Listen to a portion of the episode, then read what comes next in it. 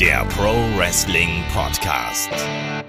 Ja, hallo und herzlich willkommen zu Headlock, dem Pro Wrestling Podcast. Und herzlich willkommen zur Bonusausgabe, zur Fragenausgabe oder wie Olaf es so schön schimpft, der What the FAQ-Ausgabe. Heute bin ich euer Host, der Kai. Der Esel nennt sich immer zuerst. Und wir haben dabei die Mella. Hallo Mella.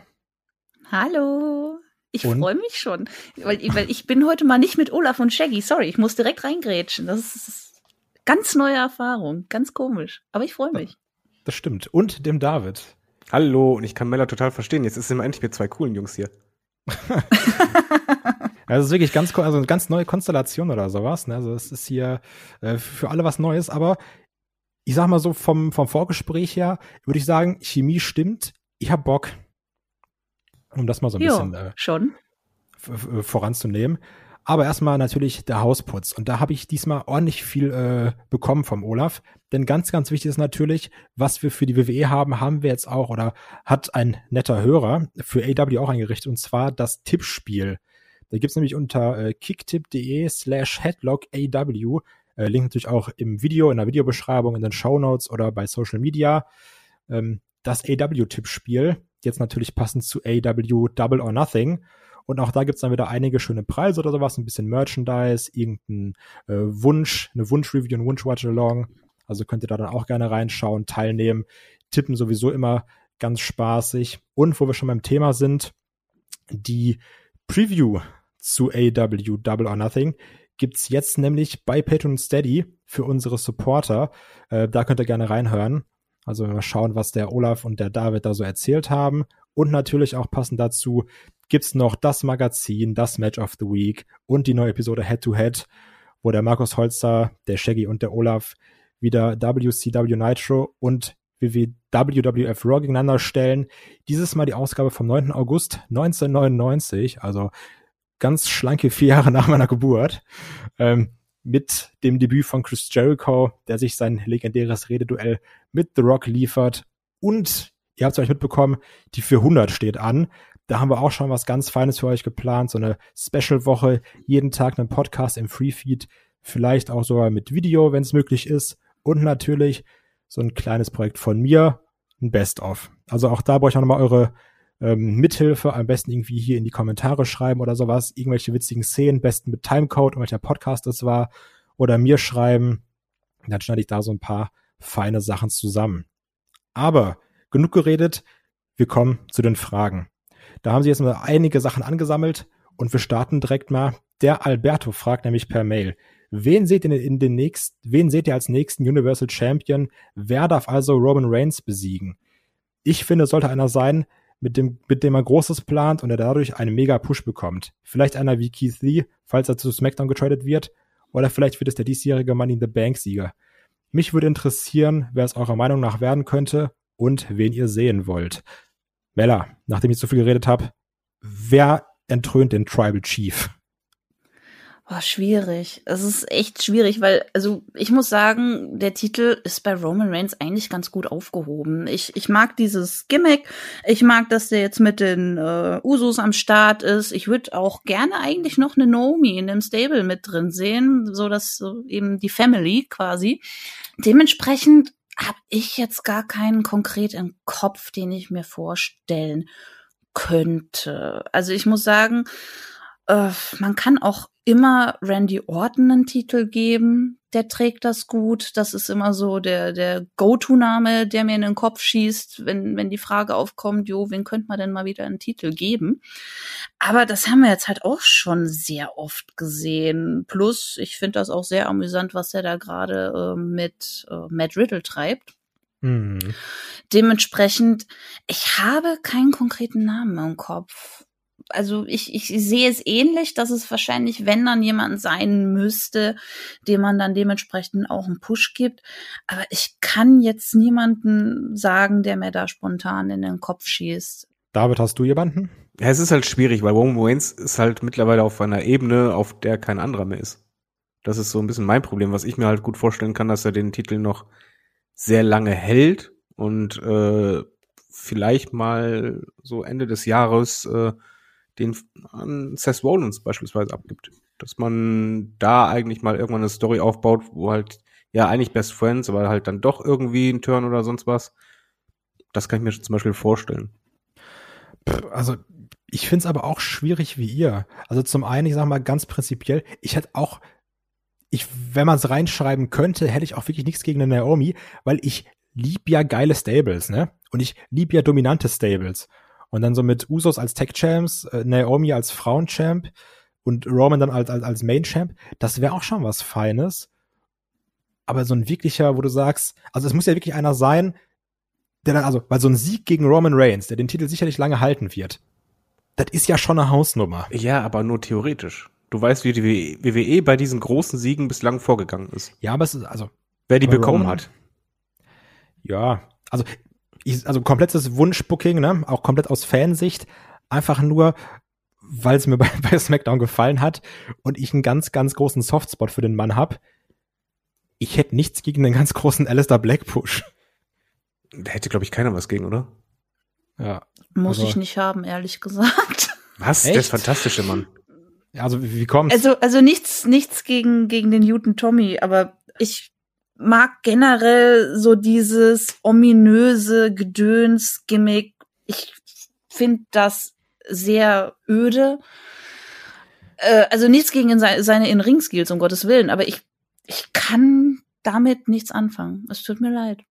Ja, ja, also passt eigentlich insofern. Also In-Ring liebe ich den halt komplett, ne? Aber dieses, ich habe es ja auch schon im, in, in Rock Cross SmackDown gesagt, das Gimmick ist so ein bisschen der alte Bray Wyatt, so viele Wörter, wenig Inhalt, ne? Also da wird dann wieder ganz viel geredet, so zwei Minuten lang und wirklich viel gesagt wird dann nicht. Vor allen Dingen äh, ausgerechnet einer, der gar nicht reden muss. Mein Alistair ja. Black hat so viel Charisma, lass den einfach schweigen. Ja. Aber ich glaube, also abschließend könnte ich nur sagen, ich, es tut mir zwar im Herzen weh, dass ich es zugeben muss, aber ich kann mir wirklich vorstellen, dass Roman den Rekord von Punk bricht. Das äh, ja, würde auch Sinn machen. Ja. Gerade weil die WWE ja nichts mehr mit ihm zu tun haben möchte und umgekehrt genauso. Ich meine, bei Brock Lesnar, äh, damals als man Randy Orton zum jüngsten Champ gemacht hat, hat man es ja quasi ähnlich gemacht. Also warum nicht, ne? Das ja. geht schon. Und also, der hat's halt auch verdient, ne? Der Mann liefert konstant ab, von daher. Aber ich glaube, wir müssen uns trotzdem vom Gedanken lösen, dass der Sieg zum Push von irgendjemand gebraucht wird, der noch nicht im Main Event ist. Das passt einfach nicht so wie WWE. Ja, also das, haben wir uns so oft gewünscht, aber das wird nie passieren. Also ich glaube nicht, dass es irgend so ein, so ein No-Name sein wird oder so Mega-Push, aber ich glaube, wir sind uns einig, dass das wird schon auf jeden Fall eine Hausnummer sein, wenn du Roman den Titel abnimmst. Ja, natürlich, aber das war auch die Streak vom Undertaker und, und sonstiges und dann, es kriegen halt eigentlich immer diejenigen, die eh schon großen Namen haben, so einen Sieg. Das stimmt. Aber passend, wo wir jetzt schon bei großen Namen sind oder wer ein großer Name werden kann, hatte der Alberto auch noch gefragt, welcher NXT-Superstar schafft eurer Meinung nach am ehesten den Durchbruch im Main-Roster? Man könnte eventuell einen NXT-Superstar mal wieder einen Mega-Push geben und dir direkt am Anfang eventuell sogar einen World-Title geben.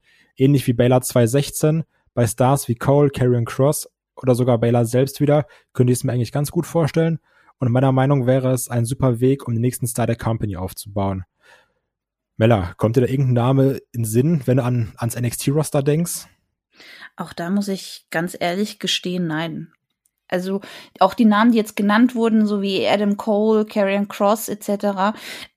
Wenn ich dann an das Main Roster denke, sehe ich die Leiter unter, äh, leider untergehen. Also so ein Carrion Cross äh, mit Begleitung sehe ich dann enden wie Rusev und Lana am Ende als eine Comedy-Nummer.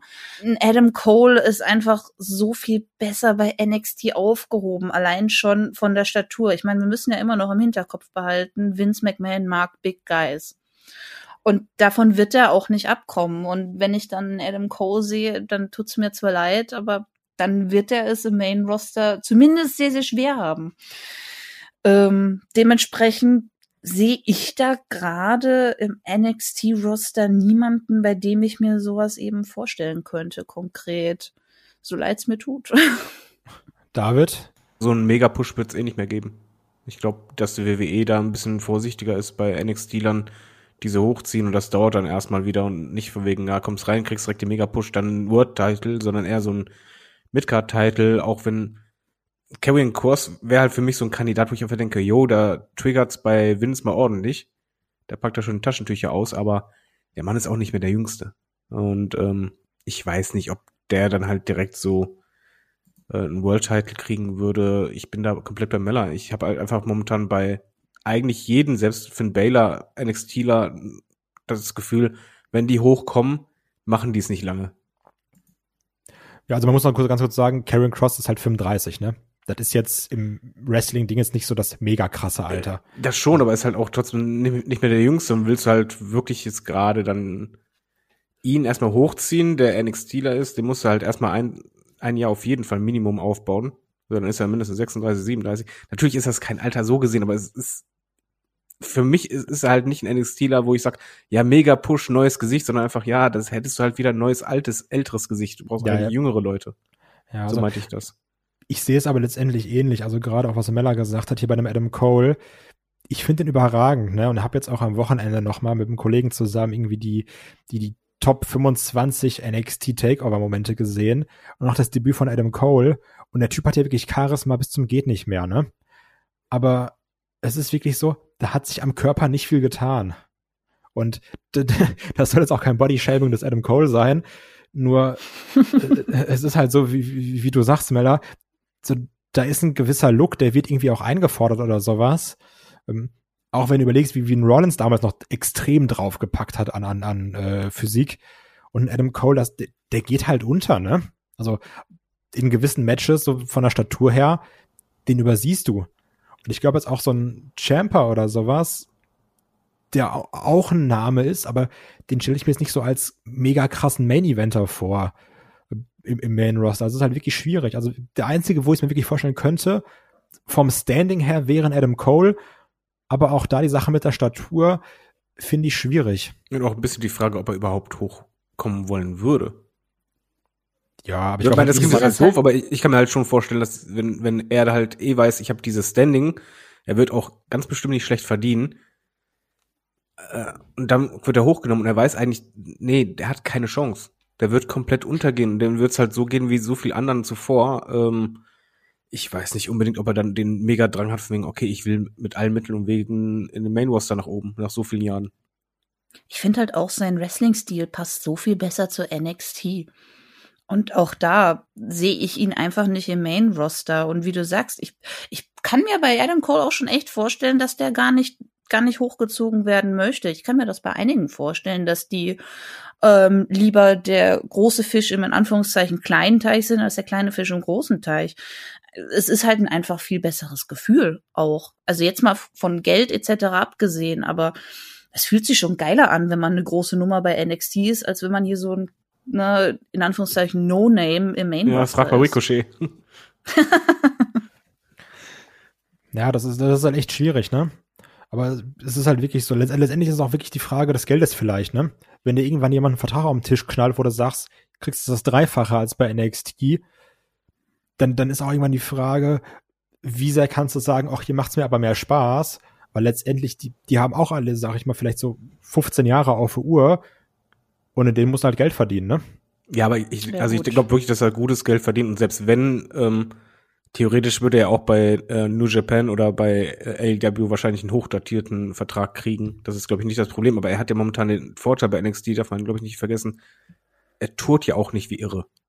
Das ist ja, glaube ich, nochmal ein anderer Lifestyle, als wenn du im Main Roster bist und halt wirklich Absolut. durch die ganze Welt nur am Jetten bist. Und jetzt hat er halt, ja, also an seiner Stelle könnte ich es halt verstehen, weil er ist ja jetzt, ist ja nicht erst ein Jahr oder so bei NXT, sondern halt richtig lange. Da ist ja auch schon äh, gewisses Home-Feeling dabei. Aber wo, wo wir gerade schon bei, bei dem Thema sind, bei NXT bleiben oder nicht, ähm, jemand, der jetzt ja nicht mehr bei NXT ist oder generell gar nicht mehr bei der WWE, ist Alexander Wolf. Deswegen fragt auch der Atomic über Discord zur, zur Entlassung von Alexander Wolf bei WWE. Wenn wir ehrlich sind, ist Alexander Wolf halt einfach nicht der größte Name. In der WXW wäre er aber direkt wieder ein Main Event äh, oder ein Main Eventer. Ähm, was bl- bleibt ihm also übrig, wenn AEW wahrscheinlich kein Interesse hat? WXW, Ring of Honor, MLW, NWA. Ähm, dazu muss man noch kurz sagen, dass ja äh, Tischer schon bereits in Interviews gesagt hat, dass er wieder zurück nach Deutschland ziehen will äh, und dass er ja schon so ein paar Booking-Anfragen hat aus Europa und USA. Muss man gucken, wie es mit Corona sich entwickelt oder sowas. Und dass er da auch die deutsche Wrestling-Szene unterstützen, äh, unterstützen will. Ähm, und was man noch anmerken muss, er wurde ja quasi nicht entlassen, sondern der Vertrag ist ausgelaufen und einfach nicht verlängert.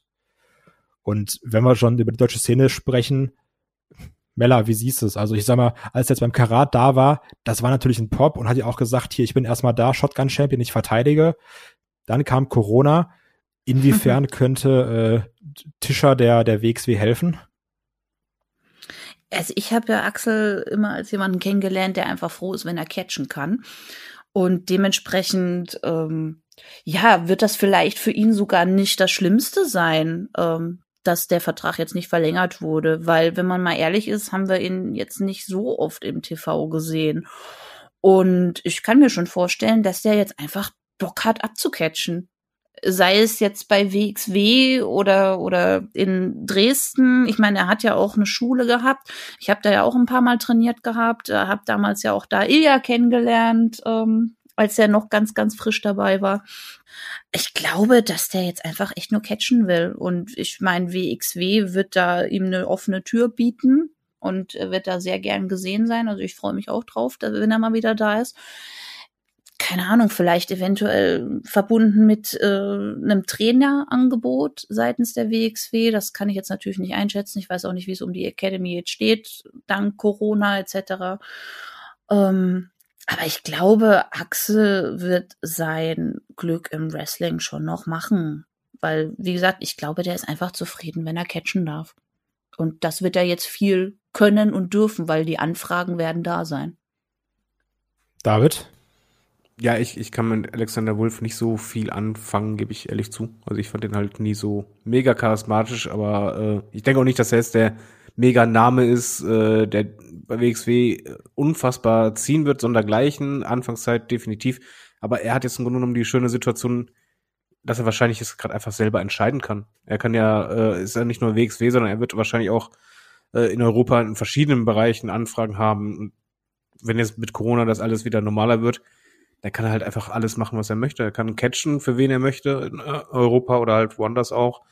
Und ja, wie halt Mella richtig, richtig sagt, er kann halt vor allen Dingen wieder catchen, er kann wieder auftreten, eben nicht halt wie bei WWE, wo er unterm Radar lief und genauso gut kann er äh, nebenbei sich was aufbauen als Trainer oder sonstiges. Ich kenne mich da nicht aus. Also äh, ich glaube, er, er, ist wahrscheinlich sehr glücklich, äh, wenn Ende des Jahres ist, wird er wahrscheinlich sagen, ha, gut, dass ich es so gemacht habe.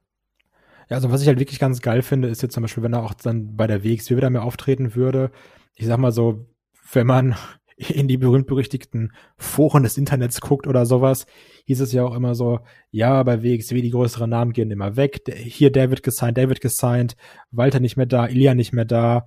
Also, also immer mehr fehlt oder sowas, ne, dann werden mögliche äh, Fly-ins weggesigned oder sowas. Gerade diese, gefühlt die ganze Progress-Szene. Und ich kann es halt nur sagen, dann auch damals, als er dann bei, bei äh, Karat rauskam, das war halt schon Pop und ich bei mir war es halt auch immer so, die Zeit, wo, wo, wo Tischer da war, die hat, da war ich noch nicht äh, mit, der, mit der WXW irgendwie, da war ich noch nicht dabei. Und ich freue mich da auch drauf, den zu sehen. Und ich finde es ist auch irgendwie mal geil, wenn man jetzt merkt, da kommt auch ein Name jetzt mal wieder zurück und der hat Bock, diese Szene aufzubauen. Weil letztendlich ist es ja so, also Miller korrigiere mich, wenn ich falsch liege. Im Normalfall ist es ja so, okay, Catchen in Deutschland, in England, alles klar, schön und gut, aber du willst ja letztendlich auch irgendwann in die Big Leagues zumindest bei, bei einem Großteil der Leute ist es ja so. Und wenn jetzt einer quasi aus diesen Big Leagues zurückkommt und sagt, ich will jetzt aber dahin, das ist doch eigentlich das Geilste, was dir passieren kann, oder? Ja, absolut. Also das Schöne ist halt, Axel bringt jetzt auch noch mal äh, frisches neues Wissen mit. Und ähm, Axel ist halt auch ein unglaublich angenehmer Zeitgenosse, den man gerne um sich hat. Und dementsprechend bin ich e-, eben davon überzeugt, dass egal wo der jetzt hingeht, ähm, er seinen Weg gehen wird. Weil man kann sehr viel von ihm lernen. Man, er, der kann Leute zu einem vernünftigen, guten, also Match ziehen, auch, auch Rookies, ähm, einfach weil er dieses Wissen hat und er das auch gerne möchte, weil er hat ja, wie du schon sagst, ne, er hat gesagt, er möchte gerne die helfen, die deutsche Szene aufzubauen. Und ich finde auch, es ist gerade ein bisschen nötig. Also ja, das ist halt ne, das Problem, ne? Durch durch diese Wegsein-Politik von WWE äh, mit der jede Promotion gerade in Europa so ein bisschen zu kämpfen hat, weil viele Wrestler dadurch eben weg sind oder zumindest ein Auftrittsverbot bei manchen Promotions haben. Es ist halt eine unfassbar schwierige Situation und da freut man sich über jeden den man eben noch buchen kann oder in dem Fall wieder buchen kann. Und dass der da auch die äh, Bereitschaft dazu zeigt, eben Arbeit reinzustecken, das ist halt, das ist halt schön. Das ist, äh, das wird definitiv helfen. So sehe ich das nämlich auch. Und wir haben gerade schon über ihn gesprochen. Ähm, die nächste Frage kommt nämlich von Cyrus über Discord. Es geht um Alistair Black. Und zwar fragt er, wird Alistair Black nur ein Aufbaugegner für Big E? Und da nochmal als Disclaimer natürlich, wir nehmen diesen Podcast hier jetzt vor der Smackdown-Ausgabe von diesem Wochenende auf. Also, keine Ahnung, vielleicht auf einmal gibt es doch den Black Mass gegen Roman Reigns und am Samstag ist Alistair Black Universal Champion. Wir wissen es nicht. Ähm, nur die Frage ist natürlich, Alistair Black, wird er jetzt einfach nur irgendwie Big E vor die Füße geworfen als, als nächster Aufbaugegner für den Push des Big E? Oder wird da mehr draus gemacht, David? Also logisch wäre eigentlich, wenn du Big E weiterhin aufbaust. Oder wenn, wenn du möchtest, äh, du diesen Weg weitergehen willst und ihn zum Main Event aufbauen willst, braucht er solche Siege. Ähm, ich kann mir halt gut vorstellen, dass Alistair Black äh, gut aussehen wird. Ähm, vielleicht passiert sogar und er gewinnt den Titel, aber was ich halt einfach bei Alistair Black bei WWE das Gefühl habe, dass man absolut nicht einen mittelfristigen oder Langzeitplan bei ihm hat, sondern es fühlt sich gerade an, von wegen so, ja, jetzt probieren wir wieder was Neues mit dir aus, dass du vielleicht ein bisschen zufriedener bist und, und so hier bleibst. Und danach lassen wir es eh wieder fallen, wenn wir die Lust verloren haben. Das ist so mein Problem. Deswegen, ich, ich würde sagen, Aufbaugegner, selbst wenn er kurz einen Titel gewinnt oder sonst was, aber Big E, da steckt ein größerer Plan hinter. Mella, wie siehst du das? Ja, ich sehe das ähnlich. Also ich, ich glaube einfach nicht, dass man äh, ähm, mit Alistair Black äh, Größeres vorhat, weil auch da, wie gesagt, Vince McMahon mag halt die Big Guys und das ist halt Alistair Black absolut nicht. Und ich, ich denke, dass man da eher mit Big E gehen wird und auch weil man da den Push schon länger vorbereitet hat und weil man den hoffentlich dann auch endlich mal durchzieht. Und ja, ich, ich sehe das eher tatsächlich als Aufbaugegner für Big E.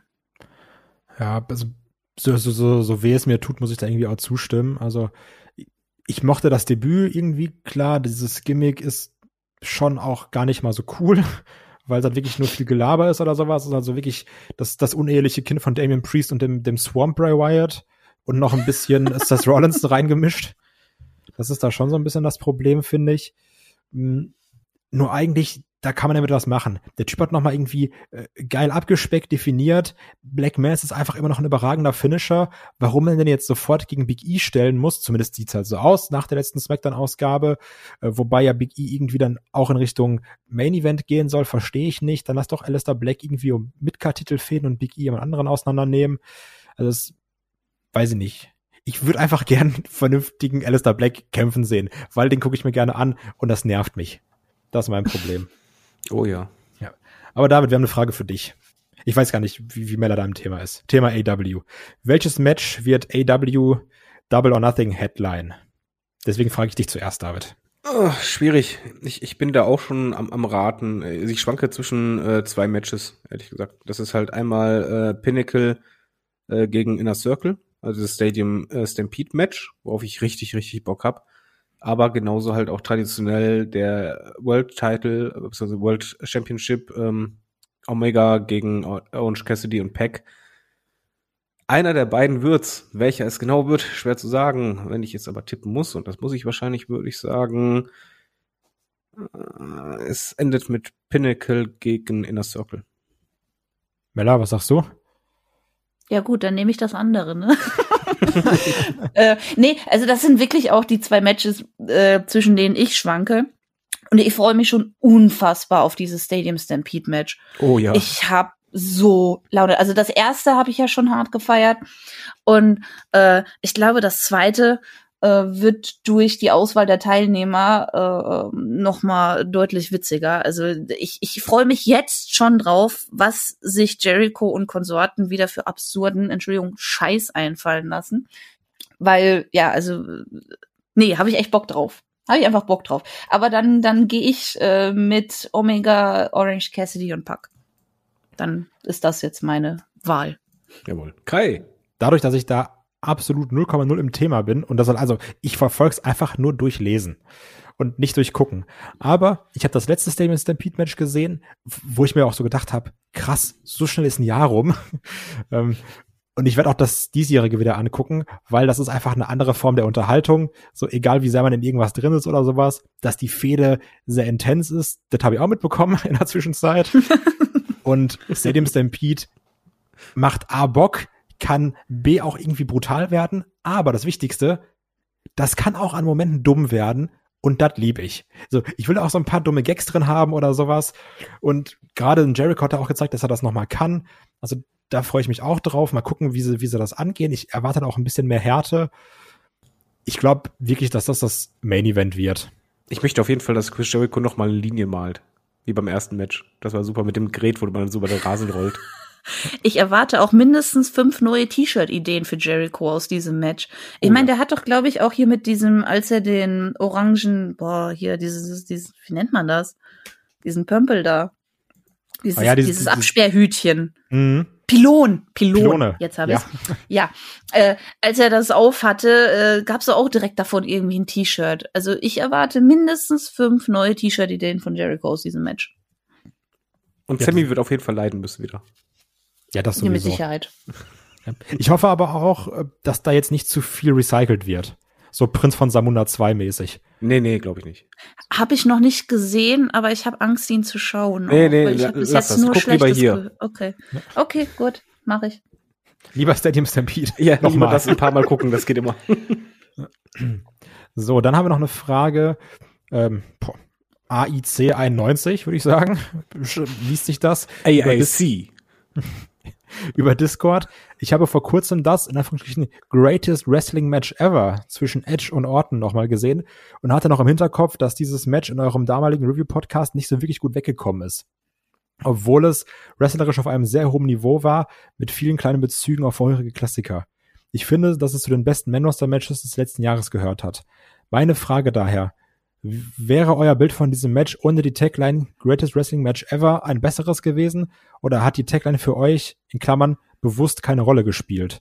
Ich muss dazu noch sagen, ich glaube, Olaf hat das sogar damals eigentlich ganz okay gelobt und ich war da eher so ein bisschen der Negative. Äh, Mella, weißt du noch, also noch gute Erinnerungen an das Match oder schlechte oder gar keine? Ich weiß, was mich sehr daran gestört hat. Und das Problem war, also klar, zum einen die Headline, wobei ich das eher als ja Späßchen immer also hingenommen habe. Ich habe da jetzt nicht das greatest Wrestling Match of all time ever, was auch immer äh, erwartet. Aber ich habe schon erwartet, dass es gut war äh, wird und es war ja auch gut. Mein Problem war bloß, ich hatte das Gefühl, man hat vorab für dieses Match alles genommen, was ein Wrestling-Match mehr oder weniger objektiv gut macht und hat es da reingeworfen. Und dann hat man dieses Match geplant, dann hat man das Orton und Edge gegeben, die haben das auch vernünftig ausgeführt, aber es war halt kein Edge und Randy Orton Match mehr, sondern es war das in Anführungszeichen greatest Wrestling Match ever featuring Randy Orton und Edge. Und es hat sich einfach für mich nicht richtig angefühlt, weil, weil da so wenig und Randy Orton gefühlt für mich drin war. Und das hat's mir so ein bisschen kaputt gemacht, dass man ausdrücklich mehr oder weniger darauf auch hingewiesen hat durch diese Tagline. Ähm, das sind jetzt alle Sachen drin, die ein Wrestling-Match gut machen. Und ja, die waren drin, aber es, es, es hat mir das Gefühl gefehlt. Und wenn man mal ehrlich ist, beim Wrestling geht's doch um Emotionen. Und das hat mir da so gefehlt, dass ich ja schon ein bisschen enttäuscht war. Aber jetzt abgesehen von der Tagline, sondern generell, weil es einfach kein Edge und Randy Orton Match war, sondern ein Stani, wir machen jetzt ein super solides Wrestling Match halt. Und das, na, das hat mir nicht so gut gefallen. Ich finde, das beschreibt es eigentlich ziemlich gut. Also wenn ich jetzt daran denke, ich sag mal, auch dieses WrestleMania-Match, ne? Das war gar nicht Oh mal so geil. Gott. Das war super lang. Also es hat auch natürlich ganz krass darunter gelitten, dass keine Fans da waren, ne? Aber ich finde wirklich, du hast alles reingepackt. Also du musst ja bedenken, ne? Das war eine Fehde, die war super emotional und persönlich, ne? Da wurde halt auch immer noch die Frau von einem gearkout, ne? Und also, wenn das jetzt einer mit meiner Frau machen würde. Richtig, das habe ich schon wieder verdrängt. ich sag mal, wenn jetzt jemand meine Freundin AKOen würde, hätte ich jetzt wenig Bock auf 40 Minuten Chain Wrestling mit dem, sondern also irgendwie auf andere Sachen in erster Linie. Ähm, ich weiß, wir hatten ja auch diese Intensität und dieses ganz Böse dabei bei dem WrestleMania-Match natürlich. Aber es war wirklich so dieses, wir packen alles rein, was ein Match geil macht und dann auch noch coole äh, Spots, die, die an vergangene große Matches erinnern, featuring Edge und Randy Orton. Und deswegen hat's bei mir persönlich nicht gezündet. Also das, das war irgendwie auf dem Papier gut und das war auch sicherlich objektiv gut, aber subjektiv war es wirklich so, es war nicht das The Ultimate Opportunist gegen den Legend Killer Randy Orton. Und das habe ich irgendwie erwartet und das war nur so ein objektiv gutes Wrestling-Match, David. Ähm, also erstmal die Tagline fand ich furchtbar. Ich, ich finde es furchtbar, wenn du etwas als größtes, bestes oder sonst was vorher bewirbst. Weil äh, egal wie unwichtig dir diese Tagline ist, hast du ja entsprechend eine gewisse Erwartung. Du weißt genau, okay, das wird jetzt nicht Durchschnitt, das wird überdurchschnittlich, sondern dann hast du halt ein Match, was von den Spots her eigentlich gut ist, was ja auch eigentlich sauber alles gewirkt wurde, aber wo für mich das Wichtigste bei einem Wrestling-Match fehlte, und zwar, dass es bei mir als Zuschauer Klick macht und ich eine, äh, einen Spannungsbogen erlebe und eine Storyline. Und ähm, das Match passte halt für mich nicht in diese Fehde einfach rein. Ich hätte einfach wirklich da eine andere Art von Geschichte erwartet, die mich involviert. Vor allen Dingen, wenn halt mich, mich eigentlich die Story an sich involviert, aber das Match dann halt eigentlich kalt lässt, weil du einfach sagst, ja, da sind halt diese Momente, aber ja, was denn sonst? Also mir, mir fehlte einfach komplett dieses Storytelling und das ist ähm, also nicht, dass es komplett weg war, aber es war einfach nicht so, dass es bei mir geklickt hat. Und dadurch ist es halt weder das greatest Wrestling Match ever, noch ein super gutes, ist auch kein schlechtes, sondern ich würde halt einfach sagen, ja, es war alles sauber und gut, aber hast du super schnell vergessen. Ich meine, bis, bis zur Frage habe ich das echt wieder vergessen gehabt, das Match.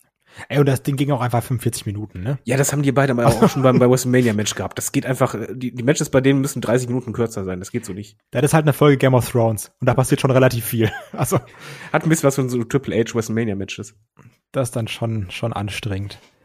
Ähm, aber was wir noch haben, einige von euch hatten sich ja während des, des ersten Lockdowns, der erste Lockdown oder was eine Zeit, letztes Jahr dafür ausgesprochen, dass die WWE und AW eine mehrmonatige Auszeit einlegen sollten aufgrund der Pandemie. Wie, wie seht ihr das aus heutiger Sicht? War es richtig, dass die Wrestling-Shows weiterliefen, da viele Superstars zu dieser Zeit den äh, bisherigen, bisherigen Höhepunkt ihrer Karriere hatten? Zum Beispiel Drew McIntyre, Bailey, ja, kann man darüber diskutieren, äh, Roman, Eddie Kingston oder MJF. Mella, wie siehst du das? Und die Frage ist auch erstmal, so, wie lange wird man sich nach so einem Match eigentlich mal in die Eistonne legen wollen, um Pause zu machen? ah, ja, es ist, also was der Fall war, ist halt wirklich, ähm, dass einige durch diese Lockdown-Situation erstmal überhaupt eine Chance bekommen haben. Ähm, sei es gezwungenermaßen oder weil, ja, weil einen eben die Möglichkeiten für, für Leute gefehlt haben, auf die man sonst baut. Sei es, weil die positiv getestet waren, weil Einreisebedingungen dagegen gesprochen haben oder was auch immer. Also das ist ja durchaus was Positives. Ähm, aber also gerade am Anfang von Corona war es halt wirklich grenzwertig, gefühlt so weiterzumachen wie bisher von den großen Promotions, weil da wusste noch keiner so richtig, womit wir es zu tun haben. Und ich meine, es gab auch etliche ähm, Covid-Fälle bei der WWE, weil man da ein bisschen fahrlässig war. Und ja, es ist, es ist grenzwertig. Also gerade in der Zeit ist das halt, ist halt auch das Problem, die Leute wollten ja Unterhaltung. Die Leute, Leute saßen zu Hause. Ähm, ich, ich glaube, die Switch war zwischendurch, äh, die Nintendo Switch war zwischendurch nicht mehr erhältlich, weil so viele Leute sich dann eine gekauft haben. Jetzt, dann kam ja Animal Crossing raus. Also. aber, ja, aber die, die ja. Ratings von Weston gingen runter. Das ist halt das Interessante. Weil, also wie gesagt, ich habe mitbekommen, dass die Switch stellenweise nicht erhältlich war, weil so viele Leute sich plötzlich eine gekauft haben. Und äh, Ratings gehen aber runter. Und das finde ich sehr merkwürdig, weil auch, ich meine, ich, ich kann ja selber aus Erfahrung sprechen, ich, ich war scharf auf Unterhaltung. Aber lustigerweise war ich auch weniger scharf, zumindest im ersten Lockdown, auf Wrestling. Also ich habe auch keine Ahnung, woran das liegt.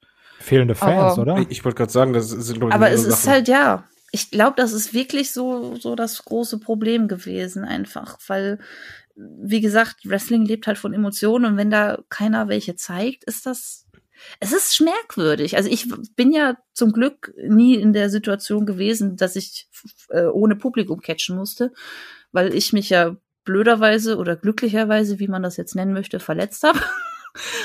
ähm, aber ich stelle mir das unfassbar schwierig vor. Halt auch dann im Ring zu stehen und es kommt halt wirklich so gar keine Reaktion. Ich meine, als Zuschauer ist das schon schwierig. Dementsprechend möchte ich das eigentlich gar nicht wissen, äh, wie das ist, wenn man dann im Ring steht. Und ja, es ist, es ist schwierig. Also vielleicht hätten sie echt eine Pause einlegen sollen, ähm, bis man zumindest ein paar Zuschauer wieder hätte reinbringen können. Und es wäre für alle besser gewesen, weil dann wären die Leute auch hungrig drauf gewesen. Dann hätten sie äh, Wrestling gucken wollen. Ich kann mir doch vorstellen, dass so eine gewisse Angst da war, dieses, wenn wir jetzt gar nichts machen, dann geraten wir so komplett in Vergessenheit. Ja, aber WWE? WWE vergisst man doch nicht. Also AEW, ja, das, das kann ich mir vorstellen. Ich meine, die gab's noch nicht so lang. Aber WWE vergisst man doch nicht. Ja, also, aber weißt du, dass dann die, vielleicht so die Leute, die aus Gewohnheit einschalten, die es jetzt ja auch gibt, sagen so, ah ja gut, ist halt Montag, ne, guck, guck ich rein in, in Amerika, dass die dann irgendwann sagen, jetzt lief's fünf Montage nicht. Ach, weiß ich, also keine Ahnung, also da wird ja irgendwie hm. ein Grund hintergesteckt haben, ne? Ja, man weiß halt auch nicht, wie das mit den TV-Deals und so ist, ne? Ob ja, das die sind verpflichtet. möglich gewesen wäre. Das, oder das oder ob die dann halt ihren Sendeplatz verloren hätten oder was weiß ich. Das, ne, da muss man halt auch mal dran denken. Ja. Was ich nur da nicht verstehe. Also erstmal, ich hätte es gut gefunden, nur neutral als Zuschauer, wenn WWE zumindest eine Halbpause gemacht hätte. Äh, das heißt, beispielsweise anstatt halt drei Sendungen die Woche zu sagen, ey, wir machen eine und konzentrieren uns darauf, dass wir erstmal an, an unseren Schwächen arbeiten. Das war halt einfach diese Ideenlosigkeit im Booking, aber stattdessen im Nachhinein, ich finde, das ist mit einer der schlechtesten Booking-Phasen der WWE gewesen, die Corona-Zeit. In dem Moment, wenn du es eh schon schwierig hast mit wenig Publikum, war da echt ganz, ganz viel Grütze und War ist komplett gegen die Wand gefahren. Ähm, SmackDown hat sich wieder erholt, aber ich finde gerade in der Corona-Zeit fällt es halt noch mehr auf, wenn halt kein Publikum da ist, wie ja, ähm, schemenhaft immer wieder dasselbe gemacht wurde. Wie gesagt, wenn du halt in, in einem Jahr über 100 Roll-Up-Siege hast, das ist halt schon ein bisschen ein Schema zu erkennen. Das hast du halt immer wieder. Und ähm, genauso wie die Eingriffe, und das hatte sich halt bei WWE, dadurch, dass es so viele Sendungen sind, wenn es nur eine Sendung ist, fällt es dir gar nicht so krass auf. Aber wenn es halt aber für drei Sendungen im Monat sind, äh, in der Woche sind, dann fällt es dir halt extrem auf und das störte mich auch massiv. Bei AEW habe ich gemerkt, es war halt eine Riesenerleichterung, als irgendwann mal 300 Fans da waren. Es, es war nicht viel, aber dieses kleine bisschen hat mir schon sehr geholfen. Ich kann es verstehen, dass die halt da durchgezogen haben. Bei WWE kann ich es verstehen wegen den äh, TV-Verträgen, aber ich glaube, es hätte gerade WWE wegen dieser Masse an Content, die da produziert werden muss, sehr, sehr, sehr, sehr gut getan. Man sieht es auch in den Western, die immer auch sagen, wie gut es denen tut, mal keine Live-Shows zu haben. Man sieht es auch körperlich, dass da viele in einem viel besseren Zustand sind. Äh, ich glaube, beim Booking-Team wäre es genauso gewesen, dass man einfach gesagt hätte, hör mal, wir produzieren jetzt mal zwischenzeitlich weniger, wir sammeln uns und dann machen wir jetzt mal schön ein Konzept nebenbei. Jetzt haben wir ein bisschen mehr Luft. Und das hätte, glaube ich, WWE richtig gut getan. Also was ich immer noch sagen muss jetzt zum Thema Auszeit, ich finde einfach, man sollte diese Hausshows irgendwie wegfallen lassen. Weil, also ich glaube, egal wie sehr man diesen, diesen Sport liebt und wie sehr man das im Ring stehen liebt, so sechsmal die Woche catchen ist, glaube ich, für einen Körper einfach Arbeit. Sehr, sehr viel jo. Arbeit. Kann, und, kann ich bestätigen.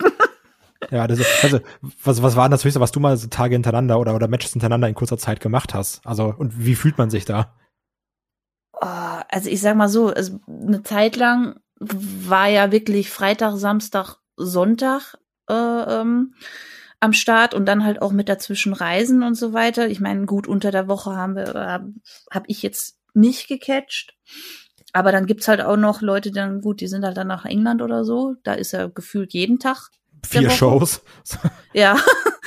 ähm, aber man merkt's halt schon heftig, ne? Also hier Freitag, Samstag, Sonntag, das reicht auch schon, weil es ist ja in, in, in meinem Fall ähm, auch nicht mit, ich fahre dahin, ich catche und bin fertig äh, getan gewesen, sondern man kommt dahin, man baut den Ring auf, ähm, dann macht man sich fertig, dann catcht man, dann baut man den Ring wieder ab. Wenn man Glück hat, sind dann noch ein paar Fans da, kann ein bisschen am Merch-Table quatschen, vielleicht noch ein, zwei T-Shirts verkaufen. wobei das meistens vor dem Ringabbau dann ist auch, je nachdem, manchmal auch parallel.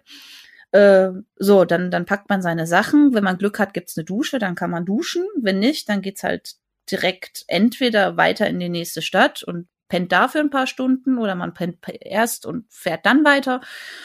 Und dann kommt man irgendwann Sonntag nachts oder halt morgens eher äh, todmüde an und dann geht man zur Uni, Arbeit, Schule, was auch immer.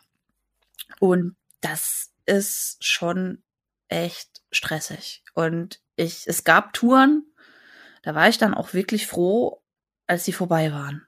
Und dann ist auch der Körper wirklich froh, wenn er mal ein paar Stunden mehr Schlaf kriegt und wenn er nicht 20 Mal am Abend auf, auf eine Matte knallen muss oder sonst wohin knallen muss. Und ja, es, es zehrt schon sehr.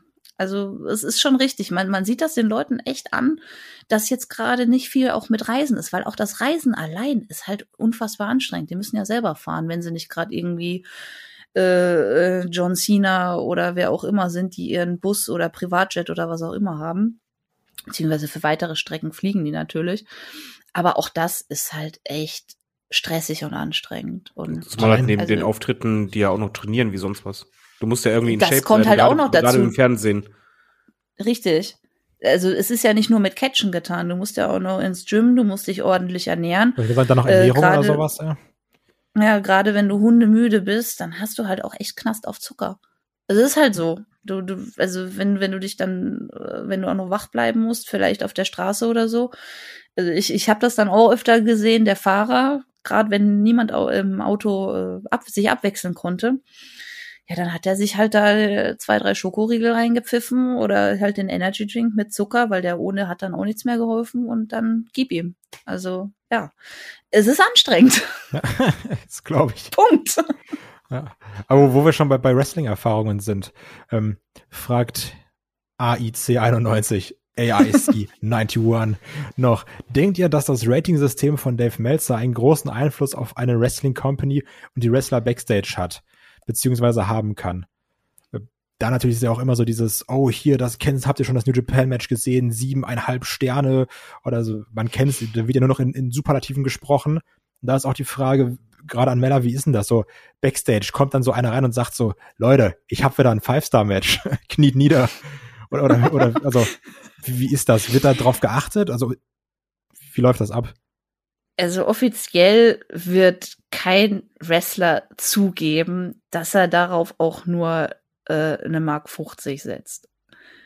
Also jeder wird ja wahrscheinlich sagen, ja, ach komm, ne, ist doch ein erfundenes Rating-System und ja, ich gebe darauf gar nichts. Aber insgeheim, insgeheim guckt jeder Catcher also gut, vielleicht nicht jeder, aber insgeheim gucken da schon sehr viele nach und dann und haben dann so ein zufriedenes Grinsen im Gesicht, wenn sie lesen, oh, er hat mir vier Sterne gegeben. Oh, boah, ich hatte ein Five-Star-Match von Dave Meltzer. Also, ja, also nach außen hin würde man es nicht zugeben, aber irgendwie freut man sich dann doch, wenn einer sagt, so ein, so ein mehr oder weniger offiziell anerkannter Beurteiler äh, ja, der hat mich jetzt gut bewertet. Da freut man sich trotzdem. Es ist ja auch wie, wie mit so Sachen, die im Internet stehen, ne? Wenn man, wenn man Blödsinn über einen liest oder, oder Kritik, dann sagt man sich, ja, ach, was wissen die schon? Aber wenn man dann was Positives liest, dann denkt man sich so, ja, ja, die haben halt Geschmack, ne? Die haben halt recht. es ist halt einfach so. Und es würde keiner zugeben, aber es ist so sehe seh ich eigentlich, also sehe ich, glaube ich, ähnlich. Das, also es ist ja wie gesagt, wie wenn so Feedback zu einem Podcast kommt, ne? Aber David, wie siehst du das? Denkst du, das hat auch Einfluss auf eine, auf eine Wrestling-Company? Also ich sag mal, gerade so New Japan ist dadurch ja auch schon in, so in den Wrestling-Bubbles, in Anführungsstrichen, in, aller Munde, oder? Ich weiß nicht. Also natürlich in, in der Bubble sind die aber so oder so in aller Munde. Also ähm, sind ja bekannt auch, dass dort gutes Wrestling ist. Ich glaube, eine Wrestling Company ist es eigentlich piep egal, aber es hilft wahrscheinlich den Wrestlern ein bisschen, was die Reputation Backstage angeht. Dass wenn du halt einfach, also ich bis Midcard oder sonst was und lieferst halt äh, zwei Five-Star-Matches ab innerhalb von einem Jahr, dann hast du halt schon ein bisschen Bestätigung, dass du halt auch ablieferst. Ich würde es ein bisschen vergleichen mit, äh, kennst du ja auch, äh, FIFA Ultimate Team. Wenn ein Fußballer da eine Karte kriegt mit einem hohen Wert, natürlich freuen die sich. Da kannst du mir doch nicht sagen, dass sie dann nicht im, im Lockerroom zumindest ein bisschen so grinsen oder sich freuen, wenn sie darauf angesprochen werden, ey, ich habe gesehen, hast einen höheren Wert. Ja. Ich glaube, beim, beim Five-Star-Match dürfte es wahrscheinlich genauso sein. Das heißt ja nicht, dass man seine Karriere dahin auf, auslegt, aber es hat ja schon eine gewisse Wertigkeit dahingehend, Bestätigung, dass es ne? ja, genau, dass es eine Art Bestätigung ist und ähm, vor allen Dingen beim Five-Star-Match weißt du ja auch eigentlich, es ist halt nicht nur Dave Meltzer, der das Match geil fand, sondern es ist mit sehr hoher Wahrscheinlichkeit so, dass eigentlich fast jeder Zuschauer das genial fand. Das und das ist dann, denke ich mal, eine sehr gute Bestätigung, die halt auch bei der Reputation, aber beim Standing ein bisschen hilft, aber eine Company, mein FIFA-Verein, äh, ein Fußballverein gibt ja auch nichts auf deine FIFA-Werte, aber trotzdem ist es halt für den Spieler selber interessant. Das stimmt natürlich. Äh, kommen wir nochmal zurück zur WWE. Und zwar fragte der Ricochet-Fan über Discord, welche Hell in a Cell Matches würdet ihr euch für nächsten Monat wünschen? Einmal rein wrestlerisch, also ohne Story, und einmal mit den aktuellen Storylines. Mella, wie, wie sieht's da Fantasy-Booking-mäßig bei dir aus? Boah, das ist eine, eine gute Frage, auf die ich jetzt so spontan gar keine Antwort habe, muss ich ehrlich gestehen. Zur Not gebe ich an David weiter und du kannst noch ein bisschen überlegen. Ja, ich weiß auch nicht, ob ich überhaupt eine Antwort finde, muss ich ganz ehrlich gestehen. Weil, Meine Antwort ähm, würde dir auch nicht helfen. Dann sag doch erstmal deine Antwort. Äh, gar keins. Ich, ich möchte einfach kein Hell, Hell in a Cell Match momentan sehen, weil ich keine Storyline sehe, wo das Sinn ergibt. Weil da bin ich wieder der alte äh, Grumpy das Man. stimmt nicht. Ja, Moment, ist persönlich ist für mich ist ein Hell in a Cell eigentlich eine heilige Matchart, so gesehen, die halt wirklich bei ganz, ganz, ganz, ganz wenigen Fäden, die wirklich so intensiv sind und so über Jahre Back, äh, Background haben, das absolute große Finale darstellen. Das ist dann die letzte Schlacht, die geschlagen wird. Und auch wenn es äh, Storylines gibt, die halt intensiver sind und so weiter, ich, das ist für mich immer noch auf einer ganz anderen ähm, Welle. Ein Hell Cell, ich, ich mag einfach diesen Pay-Per-View nicht und ich finde aktuell kein Match bei mir, wo ich sage, jo, da passt es voll rein, da, ich würde es genau so bucken. Ob du es glaubst oder nicht, deine, deine Antwort mir, hat mir jetzt tatsächlich geholfen. Weil ich glaube, das ist es auch bei mir, warum es mir so schwer fällt, gerade da eine Paarung zu nennen, weil auch mir spontan niemand einfällt, den ich einfach gern im Käfig sehen würde. Weil wie du schon sagst, es ist, es ist der Höhepunkt einer, ja, Blutfehde, kann man fast schon sagen. Und da fällt mir gerade echt nichts ein. Also weder an, an Storylines, die gerade vorhanden sind, ähm, noch, ich bin generell nicht so der Riesenfan von einem Hell in Cell Match, weil irgendwo sind die Möglichkeiten halt auch doch begrenzt. Also ich würde mir da lieber ein normales Match angucken. Ähm, und dementsprechend, ja, habe ich jetzt weder eine Fantasy-Paarung, die ich gerne sehen würde, noch eine von der von den aktuellen Storylines betroffene Paarung. Also das also einzige, weil ich gerade so, weil ich gerade so frech gesagt habe, das stimmt nicht. Ähm, das eins, also natürlich, wenn wir jetzt davon ausgehen, das, das muss eine Blutfede sein, habt ihr natürlich recht und ich Unrecht. Ähm, wo ich es mir aber vorstellen könnte oder wo ich es irgendwie passend fände, wäre, wenn wir jetzt quasi hätten, dass Roman Jimmy im Käfig komplett zu Brei schlägt und Jimmy dann damit so ein bisschen bricht, ähnlich wie Jay da könnte ich es mir vorstellen, da fände ich es auch in Anführungsstrichen passend. Da ist jetzt noch nicht, noch nicht dieser, dieser Zunder drin, wie wir es bei Jey Uso hätten. Und letztendlich wäre es das gleiche, nur in schwarz. Aber da wird es irgendwie passen. Aber wrestlerisch müsste ich da jetzt auch keinen reinstellen, weil, also, ein, ein Hell in the Sandwich ist ja auch nicht das Match, wo du sagst, das muss jetzt durch Wrestling überzeugen, sondern durch irgendwie seine eigene Art der Härte. Es muss eine Schlacht sein. Ja, aber so würde ich halt, wenn dann äh, Jimmy und, und, und Roman, aber sonst auch nicht so viel. Kommen wir zu Tag Team Wrestling. Und zwar wird noch gefragt, es gibt ja immer mal wieder ungleiche Tag Teams. Damit meine ich sowas wie zum Beispiel Heavy Machinery, wo alle nur Otis sehen wollen und Tucker ist halt egal. Ist es dann so, Fragezeichen, also als Frage gemeint, dass diese Tag Teams mit Absicht erstellt werden und man quasi von Anfang an vorhat, sie zu splitten?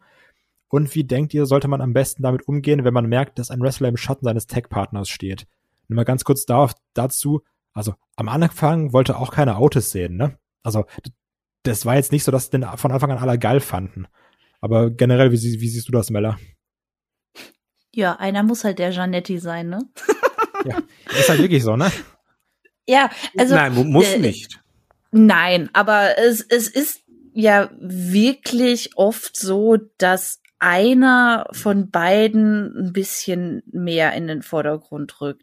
Aber das ist ja nicht mit Absicht. Also ich glaube nicht, äh, zumindest habe ich es noch nicht erlebt, dass äh, ein Tag-Team zusammengestellt wird in der Absicht, äh, es eines Tages zu splitten. Ich meine, das passiert sehr oft, aber man geht nicht von dem Split aus und packt dann zu einem, den man zum Superstar machen möchte, irgendeinen Deppen dazu, der halt gerade nichts Besseres zu tun hat äh, und verkauft die als Tag Team. Also so ist es ja nicht, sondern ähm, gerade beim Tag Team Wrestling geht's ja darum, Schwächen von Wrestlern auszugleichen, indem man jemand anderen noch mit an die Seite stellt. Das ist ja ähnlich wie bei einem Manager oder einem Valet. Es geht darum, Schwächen auszugleichen und Stärken in den Vordergrund zu stellen.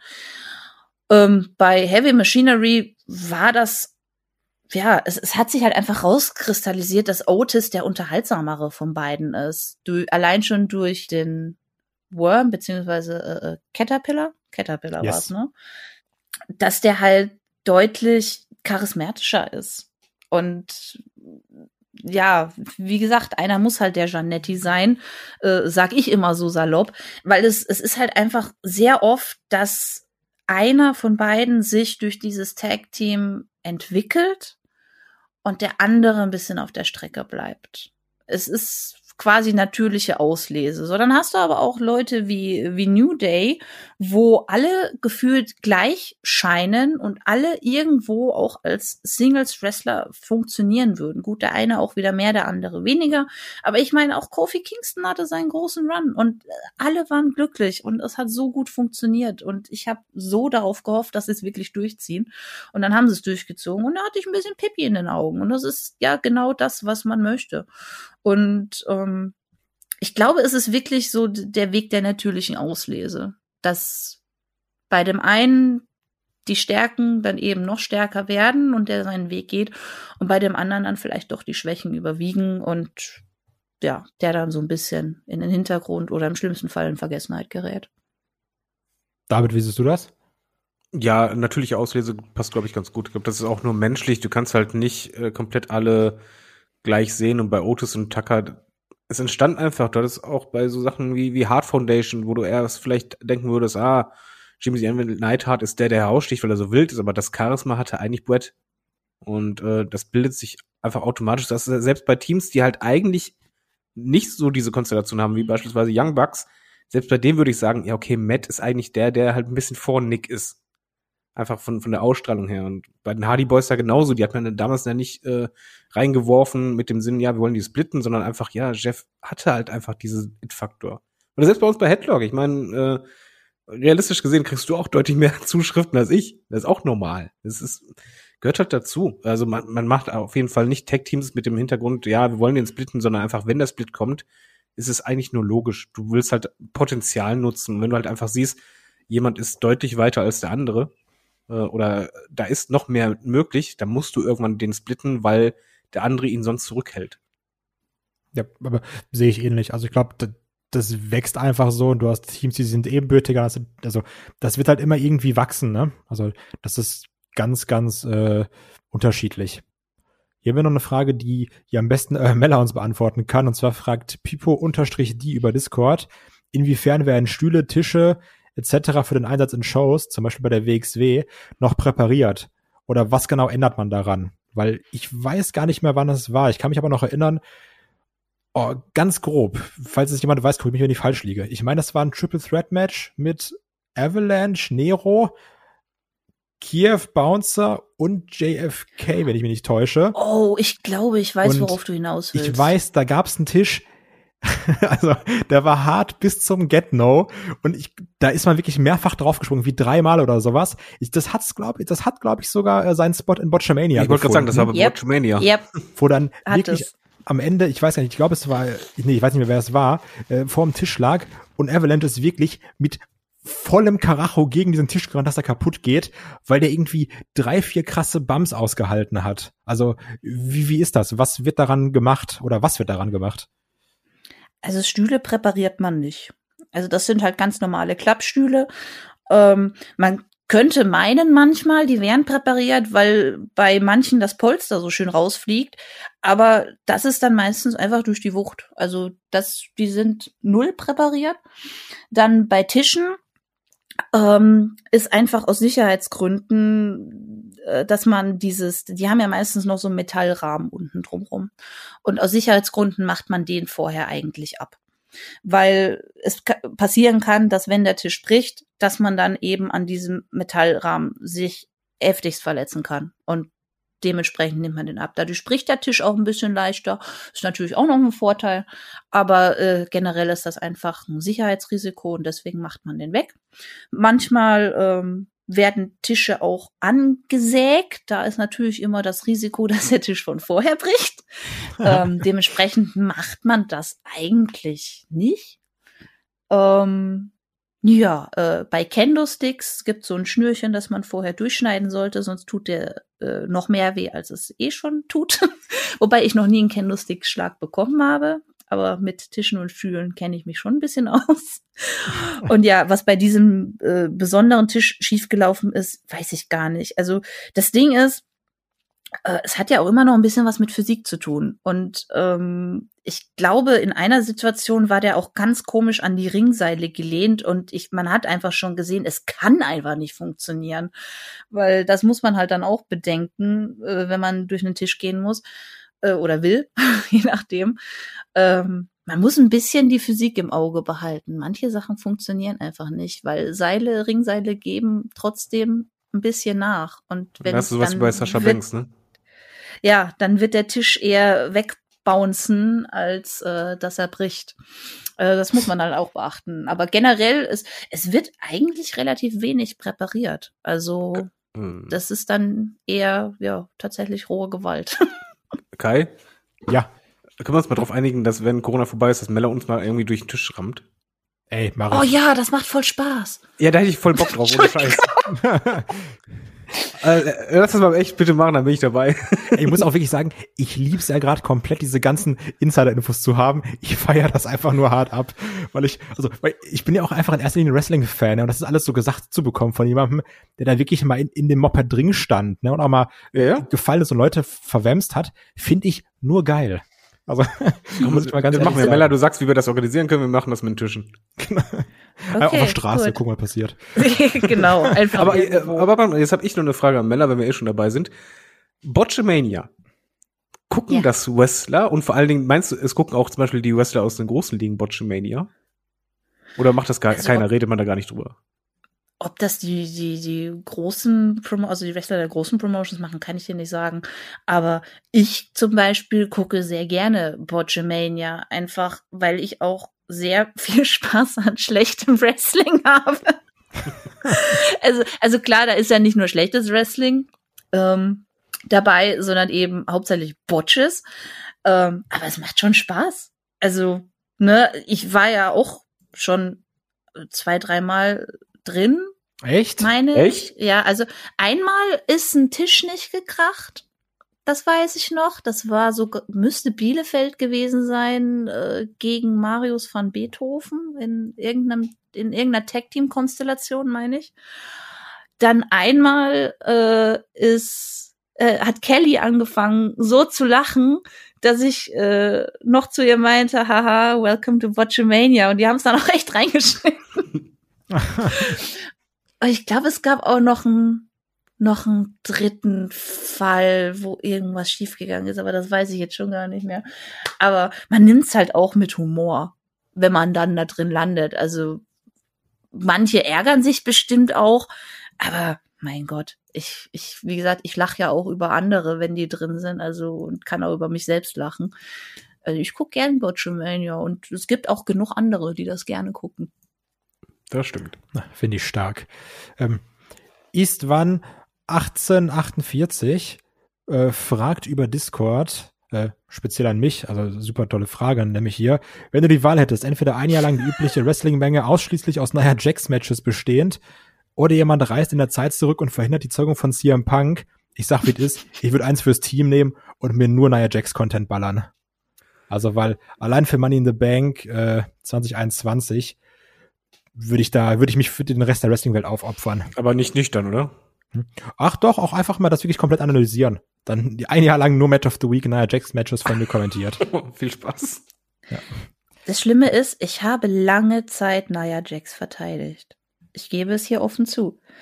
Weil. Also die ähm, hatte ja auch, also nee, die, die hat ja auch irgendwas, aber Nein. die schlechten Sachen überwiegen einfach ganz krass bei ihr, finde ich. Das Ding ist, ich habe halt, ich hatte irgendwo auch Mitleid mit der Frau, weil, ne, allein, dass sie mit The Rock verwandt ist, das gibt ihr halt schon eine riesen Zielscheibe auf den Rücken. Aber, jetzt kommt das ganz große Aber. Das, die diesjährige Mania, das Tag Match, wo sie den großen Moment von Tamina Snooker weggenommen hat, hat mich so wütend gemacht, dass ich es, also ich konnte es selber nicht fassen, wie wütend ich war. Einfach weil ich, ich hatte in diesem Moment so viel Mitleid mit Tamina, weil es Nia Jax nicht hinbekommen hat, diesen blöden Bodyslam zu nehmen von ihr, der der Höhepunkt, der aufgebaute Höhepunkt des Matches hätte sein sollen. Und es war einfach nur ein Riesenbotch und Nia Jax war daran schuld. Und das hat mich so wütend gemacht, dass ich Nia Jax nicht mehr verteidigen kann und nicht mehr verteidigen möchte. So. Das war Ja, frag mal Statement. Lynch, der man einfach die Nase bricht. Ja, gut. Ja, das Problem ist, halt, ist ja nicht nur das blöd. erste Mal, ne? Also ich ich finde halt Ja. Nia Jax furchtbar. Einfach, erstmal finde ich, kann sie nicht gute In-Wing-Stories erzählen. Und ich finde es erschreckend, dass man nach so vielen Jahren immer noch so unsicher wirkt bei den Moves. Das macht mir halt immer Sorgen. Du hast immer das Gefühl von, oh, da hat jemand sich nicht ganz unter Kontrolle. Das, das, das, das sehe ich ähnlich. Ähm, aber ich habe gerade schon das tollste Pay-Per-View aller Zeiten erwähnt. Deswegen kommen wir hier noch zur Frage vom Herr Misha über Discord. Welchen Pay-Per-View aus der Vergangenheit würdet ihr gerne einen Tag nach der Live-Ausstrahlung besprechen bzw. bewerten? Und hier kommt noch der Zusatz, bei Kai nehmen wir aber ganz schnell Money in the Bank 2011 raus. Der soll sich einen anderen Pay-Per-View überlegen, was ich auch einfach erstmal eine äh, ne Frechheit finde. Muss ich ganz ehrlich sagen. Also, das finde ich nicht in Ordnung. Aber gut, ich habe mir was anderes überlegt. Äh, Mella, hast du da so einen, so einen Favoriten, wo du sagst, das, das ist mein Event? Ich glaube, ich habe das schon öfter erwähnt und es, es liegt einfach nur an einem Match, ähm, weil das für mich persönlich so eine große Bedeutung hat. Und zwar wäre das der SummerSlam 94. Ich weiß gerade nicht, was sonst noch auf der Card war, aber ich weiß, es gab Alondra Blaze gegen Bull Nakano und ich weiß einfach, dass das für mich damals äh, ausschlaggebend war, dass ich gesehen habe, dass Frauen ja auch im Ring, also dass die tatsächlich catchen und im Ring sind, anstatt nur Valets oder Managerinnen oder wie man auch immer das schimpfen möchte. Da war für mich irgendwo so ein bisschen klar, dass ich das auch machen möchte. Und ich war einfach so beeindruckt davon, äh, von den beiden Frauen, dass das so ein Pay-per-View wäre. Also nur allein schon wegen diesem Match, äh, den ich gern, ja, einen Tag nach der Live-Ausstrahlung besprechen würde. David, was hast du? Erstmal muss ich noch anmerken, äh, du hättest noch ein zweites Match auf der Karte, wo du Spaß hättest. Das war Bret Hart gegen Owen Hart, das äh, Käfig-Match. Oh! Das legendäre. Oh, oh. Das war auch Zucker. Äh, bei mir ganz klar WrestleMania 17. Ich, ich glaube, ich, äh, sorry, ich wäre damit in Dauerständer in den Podcast gegangen. Ich liebe diesen Pay-Per-View. Also WrestleMania 17, ich habe den so oft gesehen und ich könnte kotzen, weil das einer der Pay-Per-Views war, die ich nicht live gesehen habe. Damals. Und äh, das, das einfach live zu sehen, ich glaube, das muss so cool gewesen sein. Ja, das kann ich mir vorstellen. Also gerade halt, weil es auch immer so als bestes äh, Event aller Zeiten gehandelt wird, beziehungsweise als beste WrestleMania aller Zeiten. Ähm, Und bei dir? ich habe überlegt, also ich muss halt sagen, gerade bei jetzt so einer Frage, es ist halt ähnlich wie bei, wie bei Mella, ich mache das jetzt viel von einem oder von zwei Matches abhängig. Ähm, WrestleMania 30. Nee, da, nah dran. Wir gehen ein Jahr weiter. Ich hätte gerne WrestleMania 31 live besprochen. Auch einfach bei Headlock so knapp dran vorbeigeschrammt. Also ich, wir hätten wir ein bisschen früher angefangen, hätte man das noch mitnehmen können. Allein, weil ich diesen Cash-In, ey, wirklich, ich übertreibe oft, in diesem Fall nicht, den habe ich schon mindestens 50 Mal gesehen. Weil das ist so ein, wirklich, ab diesem Zeitpunkt, wo die Musik angeht von Rollins, ist das nur Liebe, und zwar straight in mein Herz. Ähm, dann noch der AKO von Randy Orton gegen Rollins, der auch geisteskrank geil war. dieses Leather-Match dabei, was Spaß macht. Äh, gut, John Cena gegen Rusev, das war jetzt nicht so dolle im Nachhinein. ähm, Gibt bessere, meinst ja. du? Und auch hier diesen hellen Entrance von Taker gegen Wyatt, das war auch nicht so toll, aber allein so die, die, den Cash-In zu besprechen und dann so darüber zu reden, oh, Rollins und krass, was da nicht alles passiert. Und einfach, ähm, eine Sache, die ich noch nennen muss, weil es mich interessieren würde, weil das wären gerne so Sachen, da hätte ich gerne ein Review zu, wird nur das Ende hören und dann das vergleichen mit heute. Und zwar geht es um die Series 2014 mit dem Debüt von Sting und wo am Ende Dolph Ziggler also quasi den Iron Man gemacht hat und Team Authority besiegt hat. Und ich verwette meinen Arsch drauf, dass wir alle gesagt hätten, jetzt kommt's, Dolph Ziggler, Main Eventer der nächsten Jahre, der wird richtig abreißen. und hörst den Podcast zwei Jahre später und denkst dir, yo, war das, das war so? Schade. Also, also ich meine, wir hätten doch, haben, haben wir dann uns noch nicht gekannt? 2014? Nee. Nee, noch nicht, ne? Mhm. Aber ich weiß nur, dass, also damals weiß ich noch, dass im Forum, da war alles richtig so, oh mein Gott, was man da jetzt aufbaut. Lone Survivor, wie geil das war. Jetzt kommt was ganz Großes, nächste Folge, Bob. Und da kam halt einfach nix. Ach ja. So. Boah, die Fragen werden immer schwerer. N unterstrich viele Buchstaben, Tote, Ilz, weiß ich nicht, fragt über Discord. Äh, würde gerne wissen, wie ihr mit Spoilern umgeht, wenn ihr es wirklich vermeiden wollt. Komplette Social Media Abstinenz wird wohl bei manchen von euch aufgrund der Arbeit schwierig. Handy in den Fluss. Da ich mein, da ich in meinem Freundeskreis so ziemlich der Einzige bin, der sich für Wrestling interessiert, klappt es mal bei mir schon, die sozialen Medien zu meiden und kann auch so mal ein Event mit einer Woche Verspätung schauen. Ist das bei euch überhaupt möglich? Mella, wie sieht's da aus? Ich versuche dann die Events, die ich auch wirklich ungespoilert sehen möchte, relativ zeitnah zu schauen. Das Problem ist natürlich, ich bin ja äh, Teil einer Wrestling Bubble. Also ne, ich habe meine Kollegen, dann habe ich auch noch äh, ähm, gute Freunde, die auch Wrestling schauen und die ich auch schon mal sehr deutlich angeschnauzt habe, sei es im Vorfeld oder nachdem sie mich gespoilert haben, äh, dass sie das doch bitte unterlassen sollen. also ich, ich wurde schon mal gespoilert und war dann auch echt wütend. Ich weiß gar nicht mehr, was es war, aber das, das äh, kam von einem guten Freund von mir und den habe ich dann auch wirklich zu Sau gemacht, weil er es auch hasst, gespoilert zu werden und dementsprechend war ich da schon sehr stinkig. Deswegen sage ich oft auch bei Events, die mich eben äh, so interessieren, dass ich sie ungespoilert sehen möchte, von den Leuten, wo ich Nachrichten erwarten kann, bitte nicht spoilern. Äh, am Tag selber bin ich dann, äh, am, beziehungsweise am Tag danach, weil ich gucke es ja dann meistens einen Tag später, also live, nee, also gerade von Sonntag auf Montag, das ist mir dann doch ein bisschen zu blöd. Ähm, deswegen gucke ich dann immer meistens am Tag danach oder zwei Tage danach. Also ich bleibt dann Social Media schon relativ fern. Also ich, ich handhab's dann meistens so, ich, ich check zwar die Portale, also hier Facebook, Twitter, Instagram, aber eher um zu schauen, ob ich irgendwelche Nachrichten oder Benachrichtigungen habe. Ähm, manchmal poste ich auch sogar was und schaffe das dann mit äh, Display abhäng, äh, abdecken mit der Hand. Also ich mache ja Klassiker kenne ich. ja, ähm, ne, äh, poste dann schnell was und gehe dann schnell wieder aus der App raus. Also es funktioniert schon.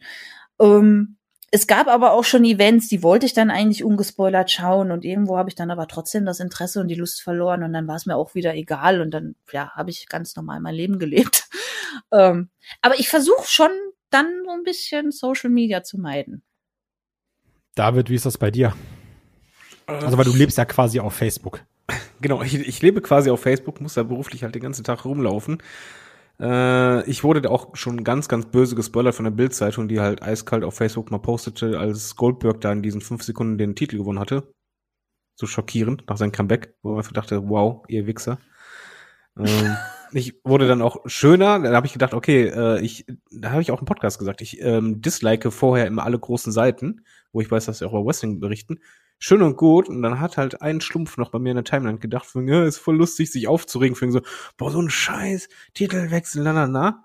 Äh, von meinen Privatkontakten habe ich dann gemerkt, okay, danke. Also geht Facebook gar nicht mehr und deswegen halte ich das so, dass ich, ähm, ich arbeite im Business Manager äh, von Facebook. Versuche komplett nur da drin zu bleiben an dem Tag. Mein Handy liegt beiseite. Ich gucke mir keine Pop-up-Nachrichten an auf Facebook oder sonst irgendwas.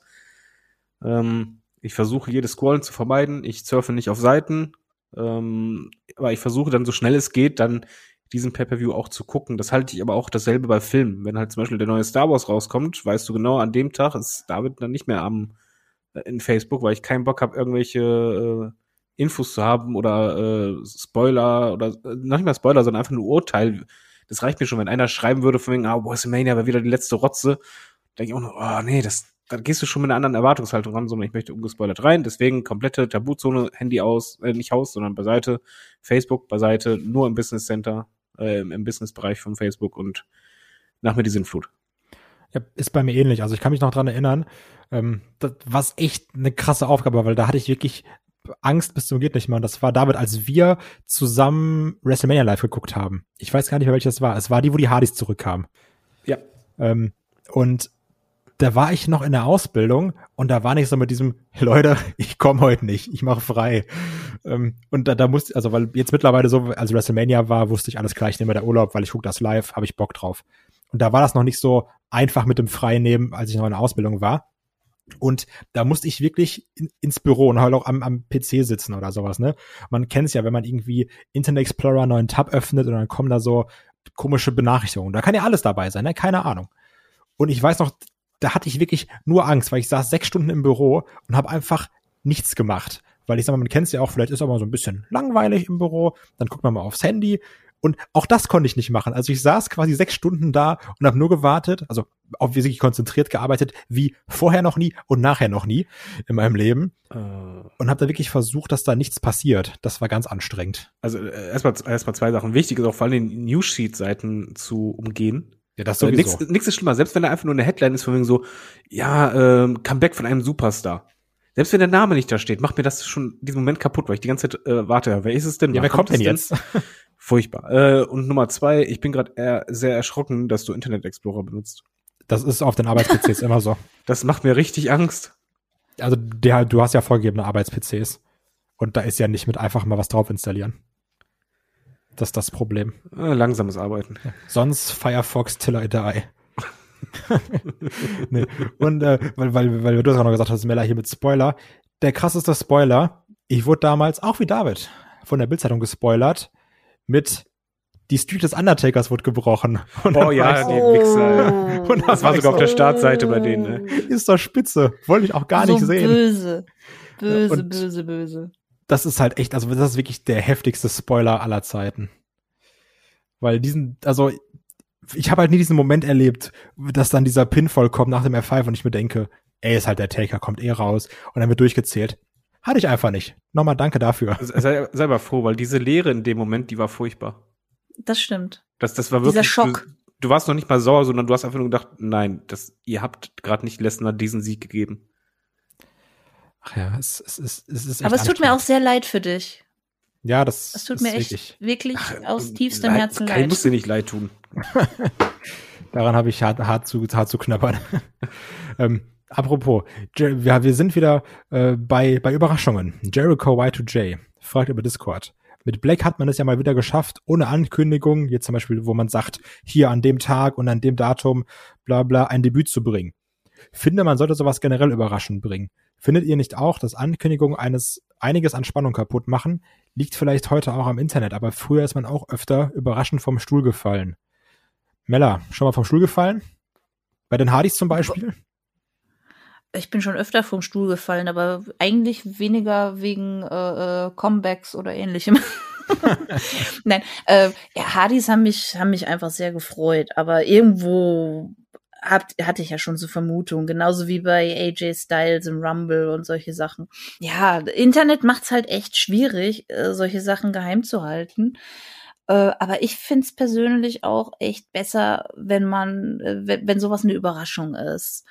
Plus, also es, es baut halt auch sehr viel Druck und eine große Erwartungshaltung auf, wenn man sagt, da, da und da kommt äh, der oder diejenige.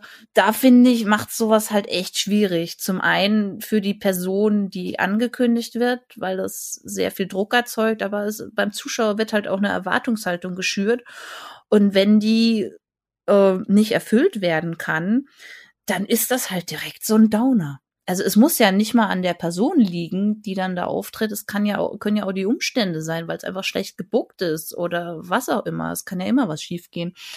Und dann ist das halt schade, weil dann, dann hat man hier groß gesagt, oh, jemand Neues oder es kommt oder es gibt ein Comeback. Und ja, dann ist das halt eher so, miau, miau, miau. Und ich, ich mag's lieber, wenn das überraschend ist. Mir geht's da übrigens äh, ganz genauso. Also ich weiß jetzt noch zum Beispiel, als ich jetzt 2019 in, in Toronto war oder sowas und auf einmal kommt dann in der Kickoff-Show Edge raus, ne? Also ich wusste gar nicht, was mein Körper macht und auf einmal stand ich. Ich hatte so äh, leicht Tränen in den Augen, weil ich es einfach nicht fassen konnte, dass ich gerade Luftlinie irgendwie mehrere Meter von Edge entfernt bin, der so mit einer der geilsten Typen auf der Welt ist. Ähm, und das sind dann einfach so gewisse Überraschungen.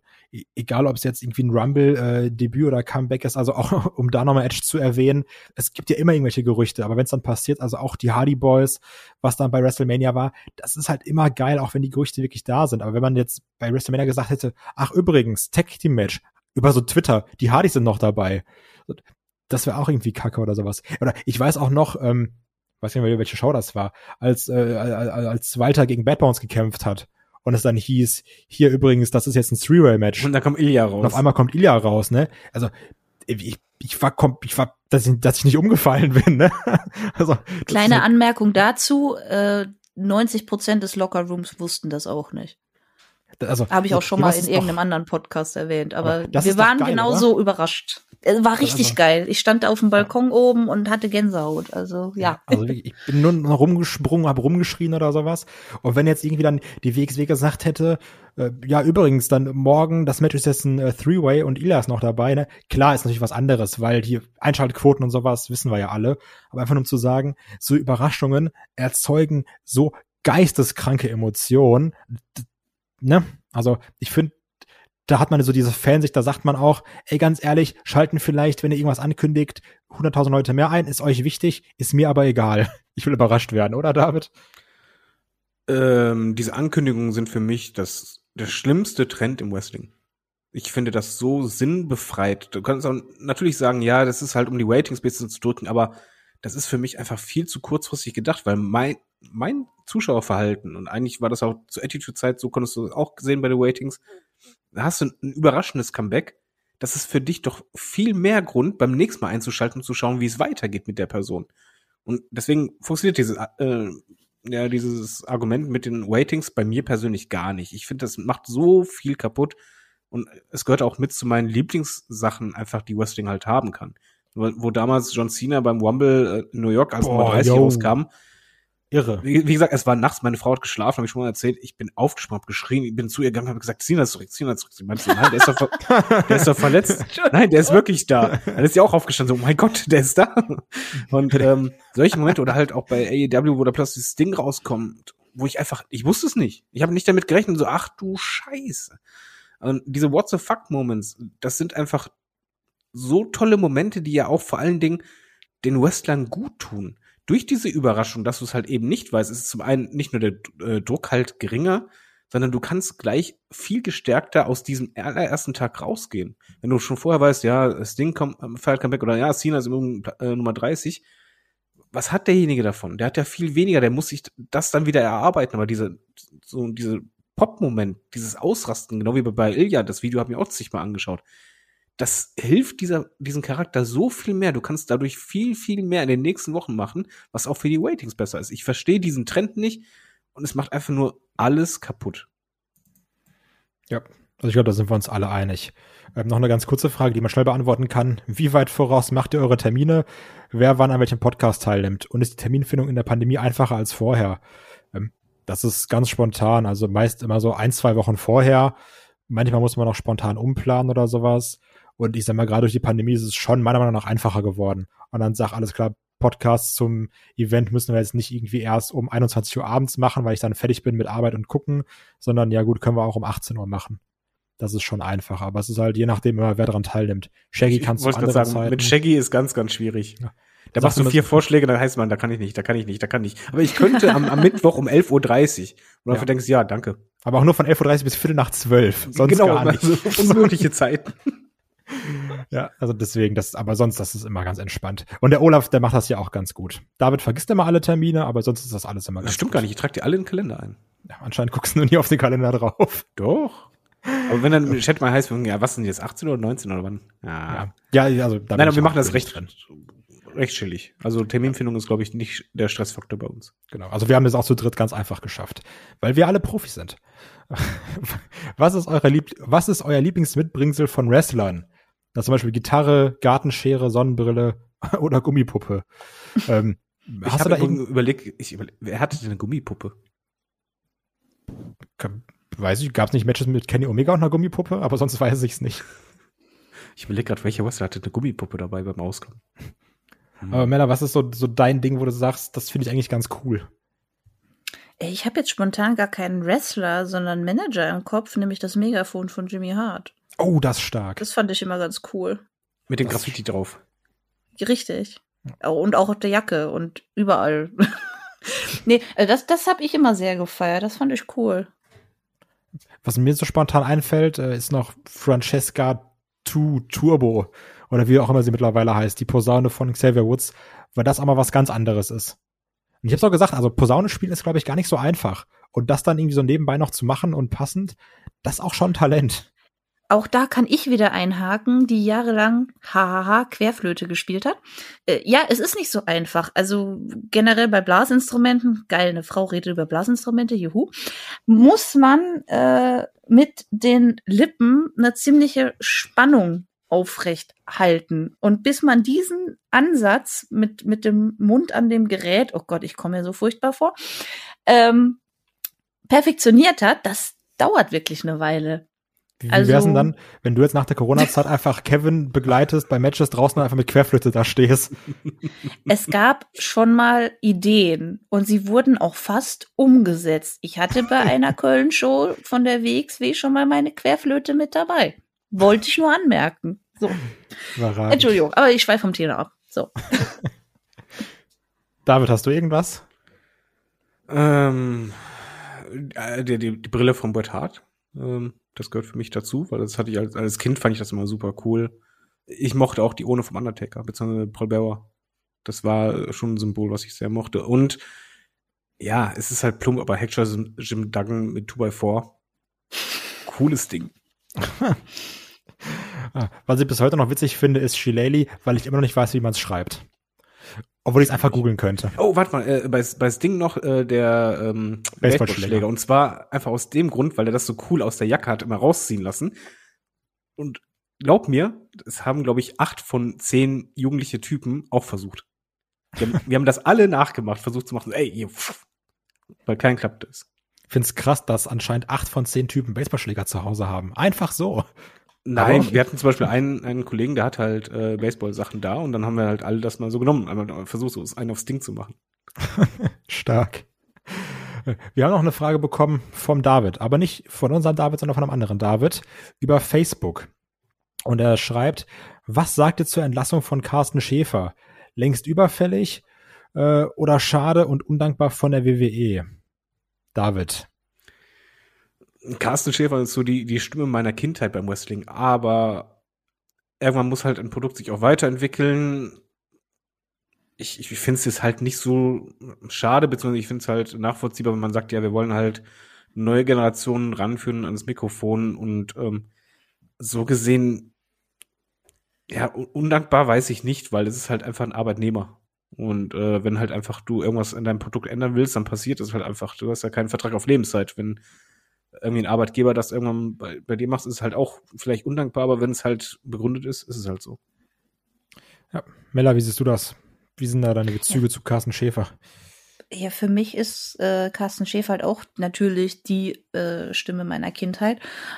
Ähm, aber als ich dann Wrestling, ja, ich möchte fast sagen, ernsthafter verfolgt habe, beziehungsweise äh, regelmäßiger geschaut habe als hier Anfang, Mitte der 90er, ähm, habe ich eh meistens auf Englisch geguckt mit dem Originalton, also und weniger die deutschen Kommentatoren.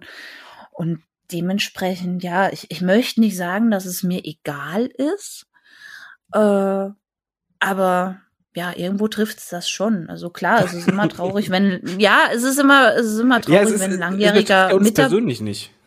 Ja, das ist es halt. Und es ist zwar immer traurig, dass wenn ein langjähriger Mitarbeiter, mit dem man eben Kindheitserinnerungen teilt, gehen muss. Ähm, aber ich, ich kenne halt auch die Umstände nicht so wirklich. Also ich habe da ja ne, in den Dirt Sheets beziehungsweise von ein paar Kollegen äh, ein paar nicht so schöne Sachen gehört, aber das Problem ist halt auch da wieder, es gibt halt von allem zwei Seiten und ich möchte jetzt auch niemanden irgendwas unterstellen, von dem ich nicht sicher sein kann, äh, was da jetzt genau vorgefallen ist und dementsprechend, ja, er wurde entlassen. Es tangiert mich nicht persönlich, außer dass ich ihm jetzt auch äh, im deutschen, ja, ich möchte es mal Indie-Bereich nennen, höre. aber ja, ist schade, aber ja, wie, wie schon gesagt wurde, eine Company muss sich halt stetig weiterentwickeln und da gehören Entlassungen halt auch einfach dazu. Ich sehe es übrigens ähnlich. Also letztendlich Stimme der Kindheit, ja, aber ich habe auch schon seit keine Ahnung wie vielen Jahren das nicht mehr auf Deutsch geguckt. Ähm, wenn ich mal Ausschnitte sehe, dann weiß ich auch, warum ich es nicht mehr auf Deutsch gucke, um oh, es jetzt ja. ganz elitär zu sagen. oh ja. Ähm, muss aber auch sagen, von dem, was man danach gelesen hat, die steckt da absolut nicht drin. Ähm, das, wie sich dann ein Carsten Schäfer aber auch auf Social Media gegeben hat, wirkte das so ein bisschen wie verbitterter alter Mann, ohne jetzt jemandem zu nahe zu treten zu wollen das, das, das wirkte dann sehr unsympathisch, meiner Meinung nach. Der David fragt aber auch noch, was sagt ihr zur momentanen Situation von Jeff Hardy? Dass er jetzt nur noch in den B-Shows auftritt, sollte er vielleicht über eine Karriere nachdenken und seine Knochen schonender, äh, schonen oder vielleicht nochmal woanders was Neues wagen. Ich war zum Beispiel immer großer Jeff Hardy-Fan, aber er ist halt körperlich ziemlich durch. Mella, was sagst du zu Jeff Hardy? Von, von einem alten Mann zum nächsten alten Mann. ah, schwierig. Also in den letzten Jahren, muss ich sagen, war es schon echt schwierig, Jeff Hardy noch anzuschauen. Also Jeff Hardy Matches. Einfach, weil man teilweise gemerkt hat, dass der gerade irgendwo mit dem Kopf woanders ist, beziehungsweise dass er versucht, von seinen alten Tagen, von, von dem Ruhm der alten Tage, als er eben den, diesen, diesen risky Stil noch fahren konnte, dass er da versucht, so ein bisschen von zu leben, von zu zehren. Und ja, es ist, es war zwischenzeitlich schon echt traurig dazu zu schauen. Und also in meinen Augen würde ich ihm tatsächlich vielleicht so langsam ans Herz legen, sich zumindest umorient, äh, umzuorientieren und vielleicht nicht mehr aktiv im Ring zu stehen, sondern ja, es, es gibt ja viele Kollegen, die haben dann eine Wrestling-Schule aufgemacht und sind Trainer geworden oder sind jetzt, ich meine, Matt Hardy ist ja auch vorrangig Manager. Ich weiß gar nicht, catcht der überhaupt noch? Ich habe jetzt schon so lange nichts mehr gehört. Ähm, und es wäre vielleicht an der Zeit, wirklich ihm, also das seinem Bruder gleich zu tun, weil ich sehe das sonst noch kommen, irgendwann ja, liest man dann vielleicht nicht so schöne Nachrichten in der Zeitung und ich glaube, das wollen wir alle nicht. Ja. ja, und irgendwann kommen wieder die Painkillers und sowas, wie man es halt leider kennt von Jeff Hardy. Also ich, ich liebe den halt auch, ne? Und ich muss auch sagen, ich weiß noch, als ich irgendwie das erste Mal den, den in einer Hausshow gesehen habe in Deutschland, ey, da hat auch der, der keine Ahnung, zwölfjährige Kai vor, Freund, vor Freude geheult. Also das, das wirklich, ey, das war einfach geil, den zu sehen. Nur mittlerweile, du merkst wirklich, das geht alles nicht mehr. Also der Körper ist im Arsch, jedes Swanterbomb siehste, dass die doppelt und dreifache Überwindung ist, weil es dem Mann einfach wehtut, die zu springen. Ähm, und dann, es ist ja schon besser, dass er nur noch beim Main Event auftritt, ne, und nicht irgendwo in einem großen Programm ist, wo er noch heftigere Spots zeigen muss wenn er auf der Card steht. Aber ich finde auch, da sollte man irgendwann sagen, nee, komm, ist gut. Du kriegst nochmal irgendein Abschiedsmatch gegen jemanden, der dich vielleicht irgendwie gut aussehen lassen kann. Spring deine finale Swanton Bomb nochmal als Abschied. Komm nochmal einmal mit No More Words raus. ähm, dann freue ich mich auch ganz dolle. Und dann ist das Thema auch durch, finde ich. David, wie siehst du das? Ja, also erst einmal muss man ja sagen, er hat seinen Vertrag ja erst verlängert gehabt. Um, um drei oder vier äh, oder fünf Jahre, das ist ja nicht so bekannt, aber es sind auf jeden Fall mehrere Jahre. Ähm, da weißt du halt, warum er es gemacht hat, damit Jeff halt nicht wie Matt zu AEW geht. Äh, legitim. Daher ist es auch genauso legitim, dass man ihn halt äh, jetzt nur bei äh, einer B-Show einsetzt. Weil man muss ja auch dazu sagen, Jeff Hardys Style war, lebt ja immer von der Dynamik, der Wuchtigkeit. Er war ja nie der beste Wrestler, aber er hat halt einfach diese Wildheit und diesen Stil kannst du nicht durchziehen bis ins hohe Alter. Und das merkst du halt genau jetzt. Da sind halt andere Wrestler, die halt genau diese Dynamik haben und er versucht weiter den Stil zu machen, aber es fehlt halt genau dieser wichtige Punkt. Äh, schwierig. Also ich hätte es auch so ein großer Jeff Hardy-Fan wie ich bin, ist, ist halt ein Schatten seiner selbst und ich hätte kein Problem damit, wie wenn so passiert, wie du es halt sagst, äh, nur noch kurz irgendwie finales Match und dann irgendwie Backstage als Trainer oder sonst was, da wäre ja super. Und genauso kann er ja auch die äh, Company vertreten, medial. Auch passt alles, aber ich habe ein bisschen die Sorgen, dass halt der Vertrag wirklich auch ausgereizt wird. Diese lange Laufzeiten, das sind halt noch ein paar Jährchen. Oh Mann, der, der, Mann muss doch noch buckeln, ne? der Arme. Ja, ich meine, er, er, wird auf jeden Fall gutes Geld verdient haben. Er hat halt das Glück gehabt durch AEW als Konkurrenz, dass er wahrscheinlich einen sehr, sehr gut datierten, ja. Äh, dotierten Vertrag bekommen hat, ohne dass er halt jetzt so viel machen muss. Ich glaube auch zum Beispiel nicht, dass Jeff Hardy jetzt äh, auf jede Tour mitgehen muss. Ich glaube, ja. das wäre halt auch ein größer Fehler, eben auch wegen Painkiller und so, aber generell, nein, das, das, das ist nicht mehr das Richtige für ihn, aber Jeff ist auch für mich so ein Kandidat, der, glaube ich, einfach diesen Punkt komplett nie sehen wird, wann es eigentlich Ende ist. Grüße an Undertaker an der Stelle. ähm, dann als, ach, hör auf, ey, der wirklich nicht, boah, der sieht immer noch aus wie Wurmschwanz von Harry Potter, finde ähm, und wir kommen zur, zur Rausschmeißerfrage, weil gestern habe ich noch bei Discord gelesen, auch ging äh, auch bei Mella um das Thema äh, Fanny Pack, Gürteltasche. Und zwar fragt der Ultimate Warrior, äh, Wrestler tragen auf privaten, zumindest älteren Bildern üble Outfits, vor allem mit Gürteltaschen. Ich verstehe den Hate gar nicht. Habt ihr auch so etwas getragen oder tragt ihr es noch? Mella, wie wichtig sind Gürteltaschen für Wrestler? Am Merchstand äh, fast schon unabdinglich. Also ich, ich trage auch selber ein Fanny Pack am Merchstand äh, von meinem guten Freund Dan äh, von Respect K-Fape. Ah, okay. Ähm, ja, das ist auch eine richtig schön quietsch Neon. Boah, ich weiß gar nicht jetzt, ob das eher grün oder gelb ist. Ich meine, es ist grün. Ähm, es ist einfach unfassbar praktisch. Also ich habe dann da halt äh, Stifte für Autogramme drin, ich habe Wechselgeld drin, ähm, noch die ein oder andere Sache, die man halt äh, eventuell braucht. Ein Handy, ist da meistens noch mit drin, damit ich es nicht in der Hand rumschleppen muss, weil äh, Gier gut und schön, aber eine Gier hat meistens keine Taschen und das ist ein bisschen unpraktisch. ähm, ja, was eine Zeit lang auch in den letzten Jahren echt noch am Start waren, waren diese, oh Gott, wie heißen die? Supers? Also hier diese, diese äh, Pumperhosen. Hier diese ganz quietschbunt gemusterten, Ach, weiten Jogginghosen. Ja. Ich glaube, die heißen Subas, oder? Ähm, ich, ich weiß also, auch, was du meinst. die hatten äh, gerade so Neon Simmons oder so, die hatten die da auch echt noch lange am Start. Ähm, wobei das eher so ein, ich weiß gar nicht, fast schon so eine Art Hommage an die alten, ja, Pumper war. Ähm, und das einfach witzig war. Äh, mittlerweile sieht man das aber auch echt selten. Aber wie gesagt, so Fanny Packs, die sind echt ganz praktisch.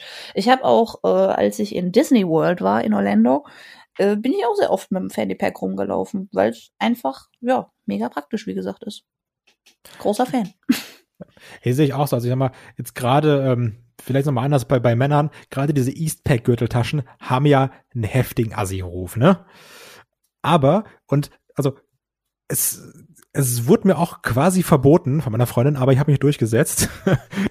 also weil die sind einfach super praktisch. Also auch als ich irgendwie letzt, letztes Jahr, keine Ahnung, irgendwie im Freizeitpark war, äh, unter Corona-Regeln natürlich. Die Dinger ich sind schon bald. praktisch. Echt, wohin? In Heidepark. Ja. Geil. Stimmt, die machen jetzt wieder auf, so. ne? Ja, ja, der, der Heidepark hat, glaube ich, schon auf und Disneyland macht am 17.06. auf. Nur ja, ich habe auch überlegt, ob ich buchen soll. Ich will in dieses Marvel-Hotel. Aber Oh, das ist ja ja. auch alles ein bisschen teuer. Das, ja, ich wollte es gerade sagen. Und äh, die Auflagen sind halt auch gerade für Ein- und Ausreise relativ Ja. strikt und es wird kein Feuerwerk geben und so weiter und so fort. Ich habe mich da ja natürlich schon längst schlau Ja, gemacht. Illumination ist einfach das Geilste auf der Welt. Lieb ich. Äh, Ah. dieses, Wollen wir nicht einfach mal eine Headlock-Freizeitpark-Tour machen? oh Olaf ja, lädt uns ein. bitte. haben wir's doch. Ja, einfach so Europapark, Jubiläum, machen wir mit Olaf. Der bezahlt. Europapark hat auch schon auf. Just saying. Ja, ja, eben. Machen wir schon. eine Aber gen also so. generell Freizeitpark während Corona ist halt schon geil, ne? Also so, so scheiße auch Corona ist, einfach auf Achterbahn sitzen zu bleiben, ist halt ein Luxus. und den man sich auch erstmal leisten kann. Also ich weiß noch, als ich äh, an, an, an das war ganz geil, als ich an, an Silvester im Disneyland war, ähm, dann leg Ah. ich zu Neujahr, dann dann irgendwie um Punkt 0 Uhr mit diesem, oder also kurz nach 0 dann mit diesem Thunder Mountain zu fahren, hatte halt auch schon was, ne? Aber sonst dann irgendwie anderthalb Stunden anstehen für Thunder Mountain, lohnt sich nicht so mega, wenn ich ehrlich bin. Ja, aber wenn du mit Hotel zum Beispiel machst, Europapark, kannst du das auch. Da hast du morgens immer deine halbe Stunde bis eine Stunde. Sei schnell, dann kannst du ein paar Mal fahren. Das ist wahr. Aber um, um also, oh, ich will's Disneyland jetzt, scheiße. Aber um, um die Frage und den Podcast auch gleich zu beenden, äh, ist darum, also Gürteltasche, unnormal praktisch. Und ich muss sagen, wirklich, also ich gehe auch mittlerweile durch Corona oder ich laufe wirklich nur noch so rum wie, wie, wie eine Karikatur meiner selbst. Ne? Also ich trage in 90 Prozent aller Fälle entweder Schalke Merchandise oder Wow, wow, Ja. wow, wow. Okay, also es war schön, aber ich muss das jetzt an dieser Stelle beenden. Danke. Ah, bin ich dabei. In, in, wieso das denn? Was, was habe ich jetzt verpasst? Was, Ja, was, was für Verein? Ach, du, noch, hör auf, ey, wirklich. Also, das war ja alles noch okay, ne? Das ist mit David hier mit Frankfurt und sowas, ne? Und mit Chris mit seinem Gladbach. Aber viel, viel frech. Wollt ihr das nicht bei einem Tables-Match irgendwie klären? Ja, aber Ja, dann können wir das auch mit, den, mit dem Tisch verbinden. Das ist doch gut. jetzt hat Melanie nur noch mehr Bock, mich durchzuwerfen. Ja, richtig. Ja. Nee, aber ähm, also auch damals, ich finde die Outfits, ich finde das einfach witzig und letztendlich, wir haben schon darüber gesprochen, äh, an allem nagt der Zahn der Zeit. Ich hatte früher Buffalos, war auch schwierig, also von daher zum Glück gibt's davon keine Bilder. Oder David, ich sag, gut, du mit deiner komischen äh, Gürtelschnalle, wo irgendwie was drin stand oder sowas. Da stand Fuck you drauf. ja, stimmt. Wo ich als, als Weihnachtsmann verkleidet war mit den Kindern. Das Foto ist grandios. Alle am Weinen. Das ist natürlich auch einfach ein geiles Outfit. äh, ja, ansonsten, äh, was so Brustbeutel oder äh, diese Bauchschnell-Dinger, Taschen angeht, das ist für mich so auf derselben Ebene wie damals äh, zu meiner Zeit, wo dann die kleineren Handys kamen und dann die Kerle doch so eine tolle Idee hatten, das an diesem Gürtel festzumachen in so einer Tasche. Das ist für mich halt natürlicher Keuscheißgürtel. Also das, das also für einen Kerl finde ich ganz schlimm. Wenn Frauen das tragen, kein Problem. Also so, aber so Brustbeutel oder sonst was in der Art, boah. Ja, Brustbeutel ist aber auch noch mal eine andere Stufe. ja, aber Also- selbst äh, so so eine Bauchtasche, das sieht Die ist einfach, aus. praktisch. Ich mein, da warte ich eigentlich nur darauf, dass derjenige dann noch weiße Socken anhat und dann Sandaletten trägt. Das ist einfach, Gott. da geht halt gar nichts. Würde ich so ein Ding tragen, ich glaube, Sarah würde mir in den Hintern treten. Also, äh, die, oder ich würde das gar nicht zulassen. Ähm, ich habe viele Modesünden gehabt. Ich meine, ich bin mit einem freien Hintern quasi rumgelaufen, weil wir alle diese Baggy-Hosen tr- trugen, die unterm Arsch waren.